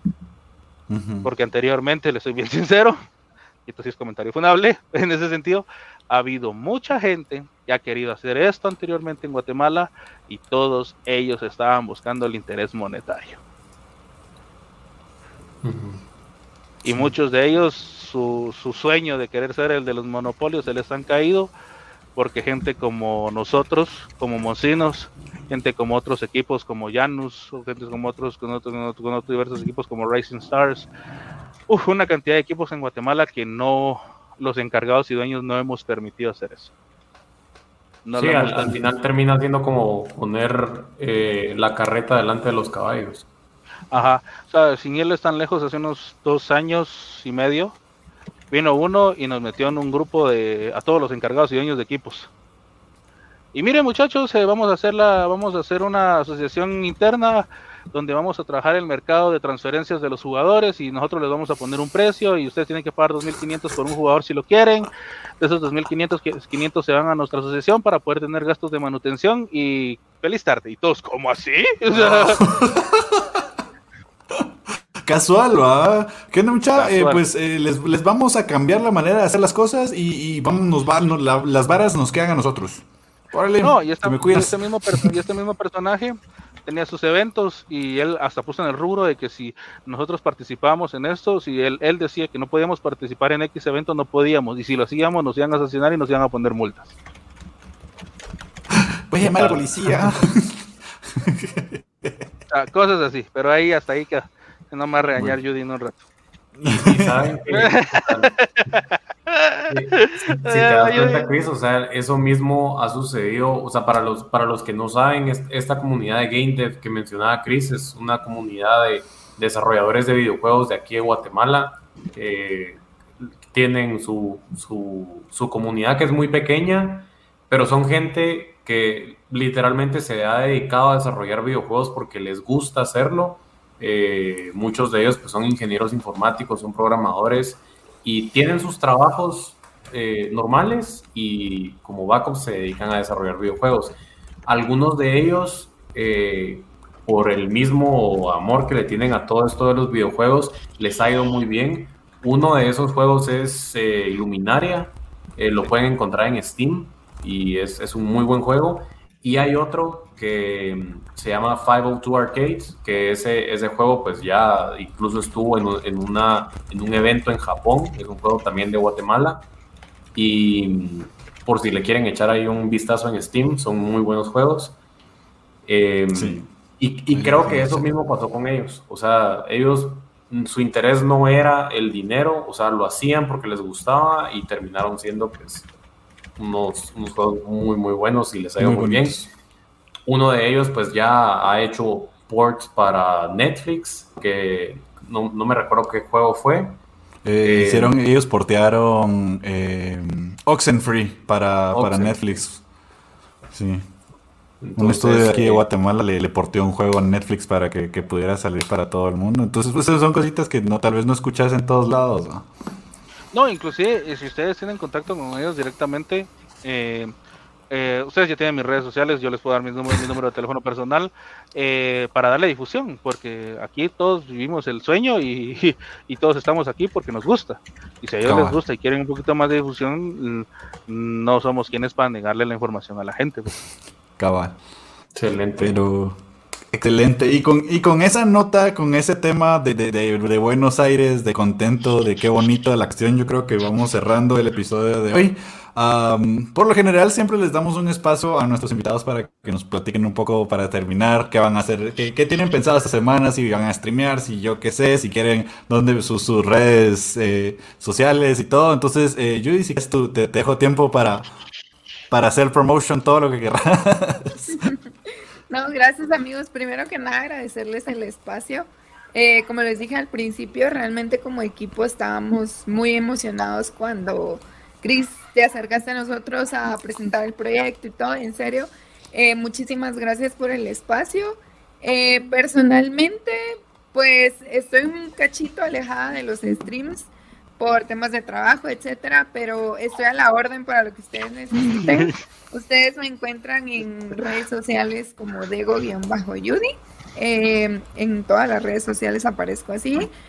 Em, casi siempre me dedico a temas de just chatting, platicar. Em, mayormente eh, son temas de salud mental o cualquier otra situación que por ahí pueda aparecer. Entonces, yo creo que Chris ha estado un cachito por ahí, se pasó mi último stream y fue básicamente que solo chismear. Pero mm, en general, ahorita, como les dije, estoy tratando de, hacerme este eh, una como serie de Senua Sacrifice Hellblade, entonces en eso andamos. Cualquier cosa, ustedes ya saben que a la orden. Y por favor, también las redes sociales de Mocinos Gaming, amigos. Estamos en todo lo que ustedes necesiten también. Eh, tenemos juegos de Valorant, tenemos este mm, eh, Smash, ¿qué más tenemos? Eh, LOL, etcétera, ¿no? Entonces, creadores de contenido y ahí estamos, ¿no? ok, perfecto. A ver, señor. yo, les, yo soy bien sincero antes de hablar de mi persona, porque a veces no me gusta hacerlo. Eh, a mí me gustaría proponerles un invitado. Este invitado es una persona que para mí ha picado piedra de la manera más dura posible una persona de que al inicio de su carrera yo lo conocí, le empecé a seguir en Twitch y es muy bueno en lo que hace. Actualmente es uno de, los fichajes de estrella que debemos de hacer ahorita al equipo como creador de contenido. Eh, está en el chat justamente, es Kevincito. Él, es, eh, él ha logrado ser ahorita un caster oficial de lo que es Clash Royale. Justamente hace no más de ocho días, él estaba en Chile casteando una liga de Clash Royale él ya apareció en el juego, o sea, ya, ya, ya lo han hecho en los spotlights del mismo. O sea, él es una persona al cual merece un espacio y merece este espacio, le soy bien sincero con ustedes, porque él también tiene muchas ideas muy bonitas, las cuales él quiere implementar aquí a, Guatemala y lo vamos a estar apoyando de parte del equipo en Bocinos y de parte de la asociación. Y sí me gustaría que, él estuviera acá con ustedes porque él es otra persona que tiene una gran mentalidad. Y conmigo, bueno, yo hago streams una vez cada vez, una vez cada vez que San Pedro baja el dedo. A veces son 3 de la mañana, es hora de hacer stream porque el desvelo está potente. Pero actualmente quiero empezar a hacer otras streams más consecutivamente. Em, mi contenido como tal es variado. En su momento, eh, casteo partidas, soy caster de Dota 2, League of Legends, Wild Rift, Fortnite y Valorant. he trabajado todo eso del casting, lo he trabajado eh, fuera de Guatemala y un poco aquí en Guatemala.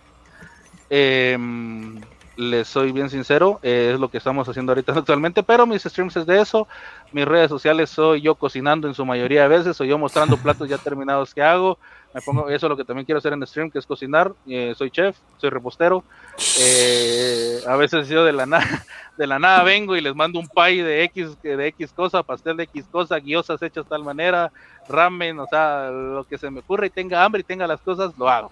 Y, y quiero hacer ahorita eh, quiero hacer ese contenido y si han dado casos da la oportunidad de invitarlos aquí a, a Shella si mi proyecto de cocina viene se hace más grande para que estén en el, uno de los, de los, episodios así de cocinas, que ustedes me digan qué platos quieren aprender a hacer o qué platos les gustaría probar y tener una charla pues aquí en mi casa eh, con el stream para, para que ustedes estén aquí. Pues.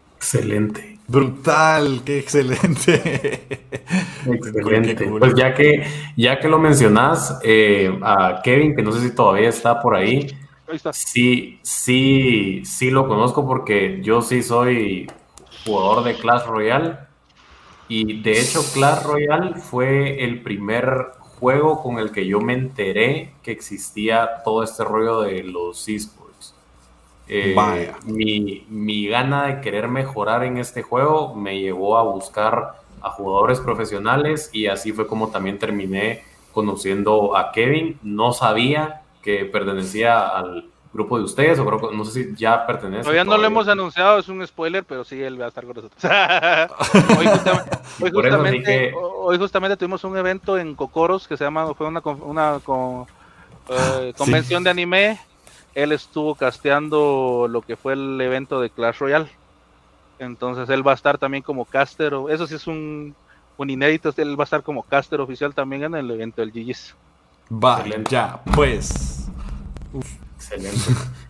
Pues nada, eh, muchísimas gracias otra vez por el tiempo que nos brindaron. Eh, la verdad que nos la, nos la pasamos súper bien. Eh, nos matamos ahí de la risa con todo, con todo el chat, así que gracias por El chat. sí, no, muchas, muchas, muchas gracias a los dos, bueno, y a todos Mocinos por, por la la, aceptar nuestras invitaciones. Todavía nos queda un, domingo más con, con Mocinos y, para, para, cerrar con broche de oro, pero esto estuvo súper interesante. De verdad que hace tiempo que quería tener a alguien que nos instruyera un poco en, en cuestiones de esports. Creo que ha sido lo más difícil de conseguir y hasta, hasta que aquí el, el poderosísimo nos, nos vino a dar cátedra, ya sea en vivo o en el pre-show también nos, nos, nos, catedreó ahí un montón.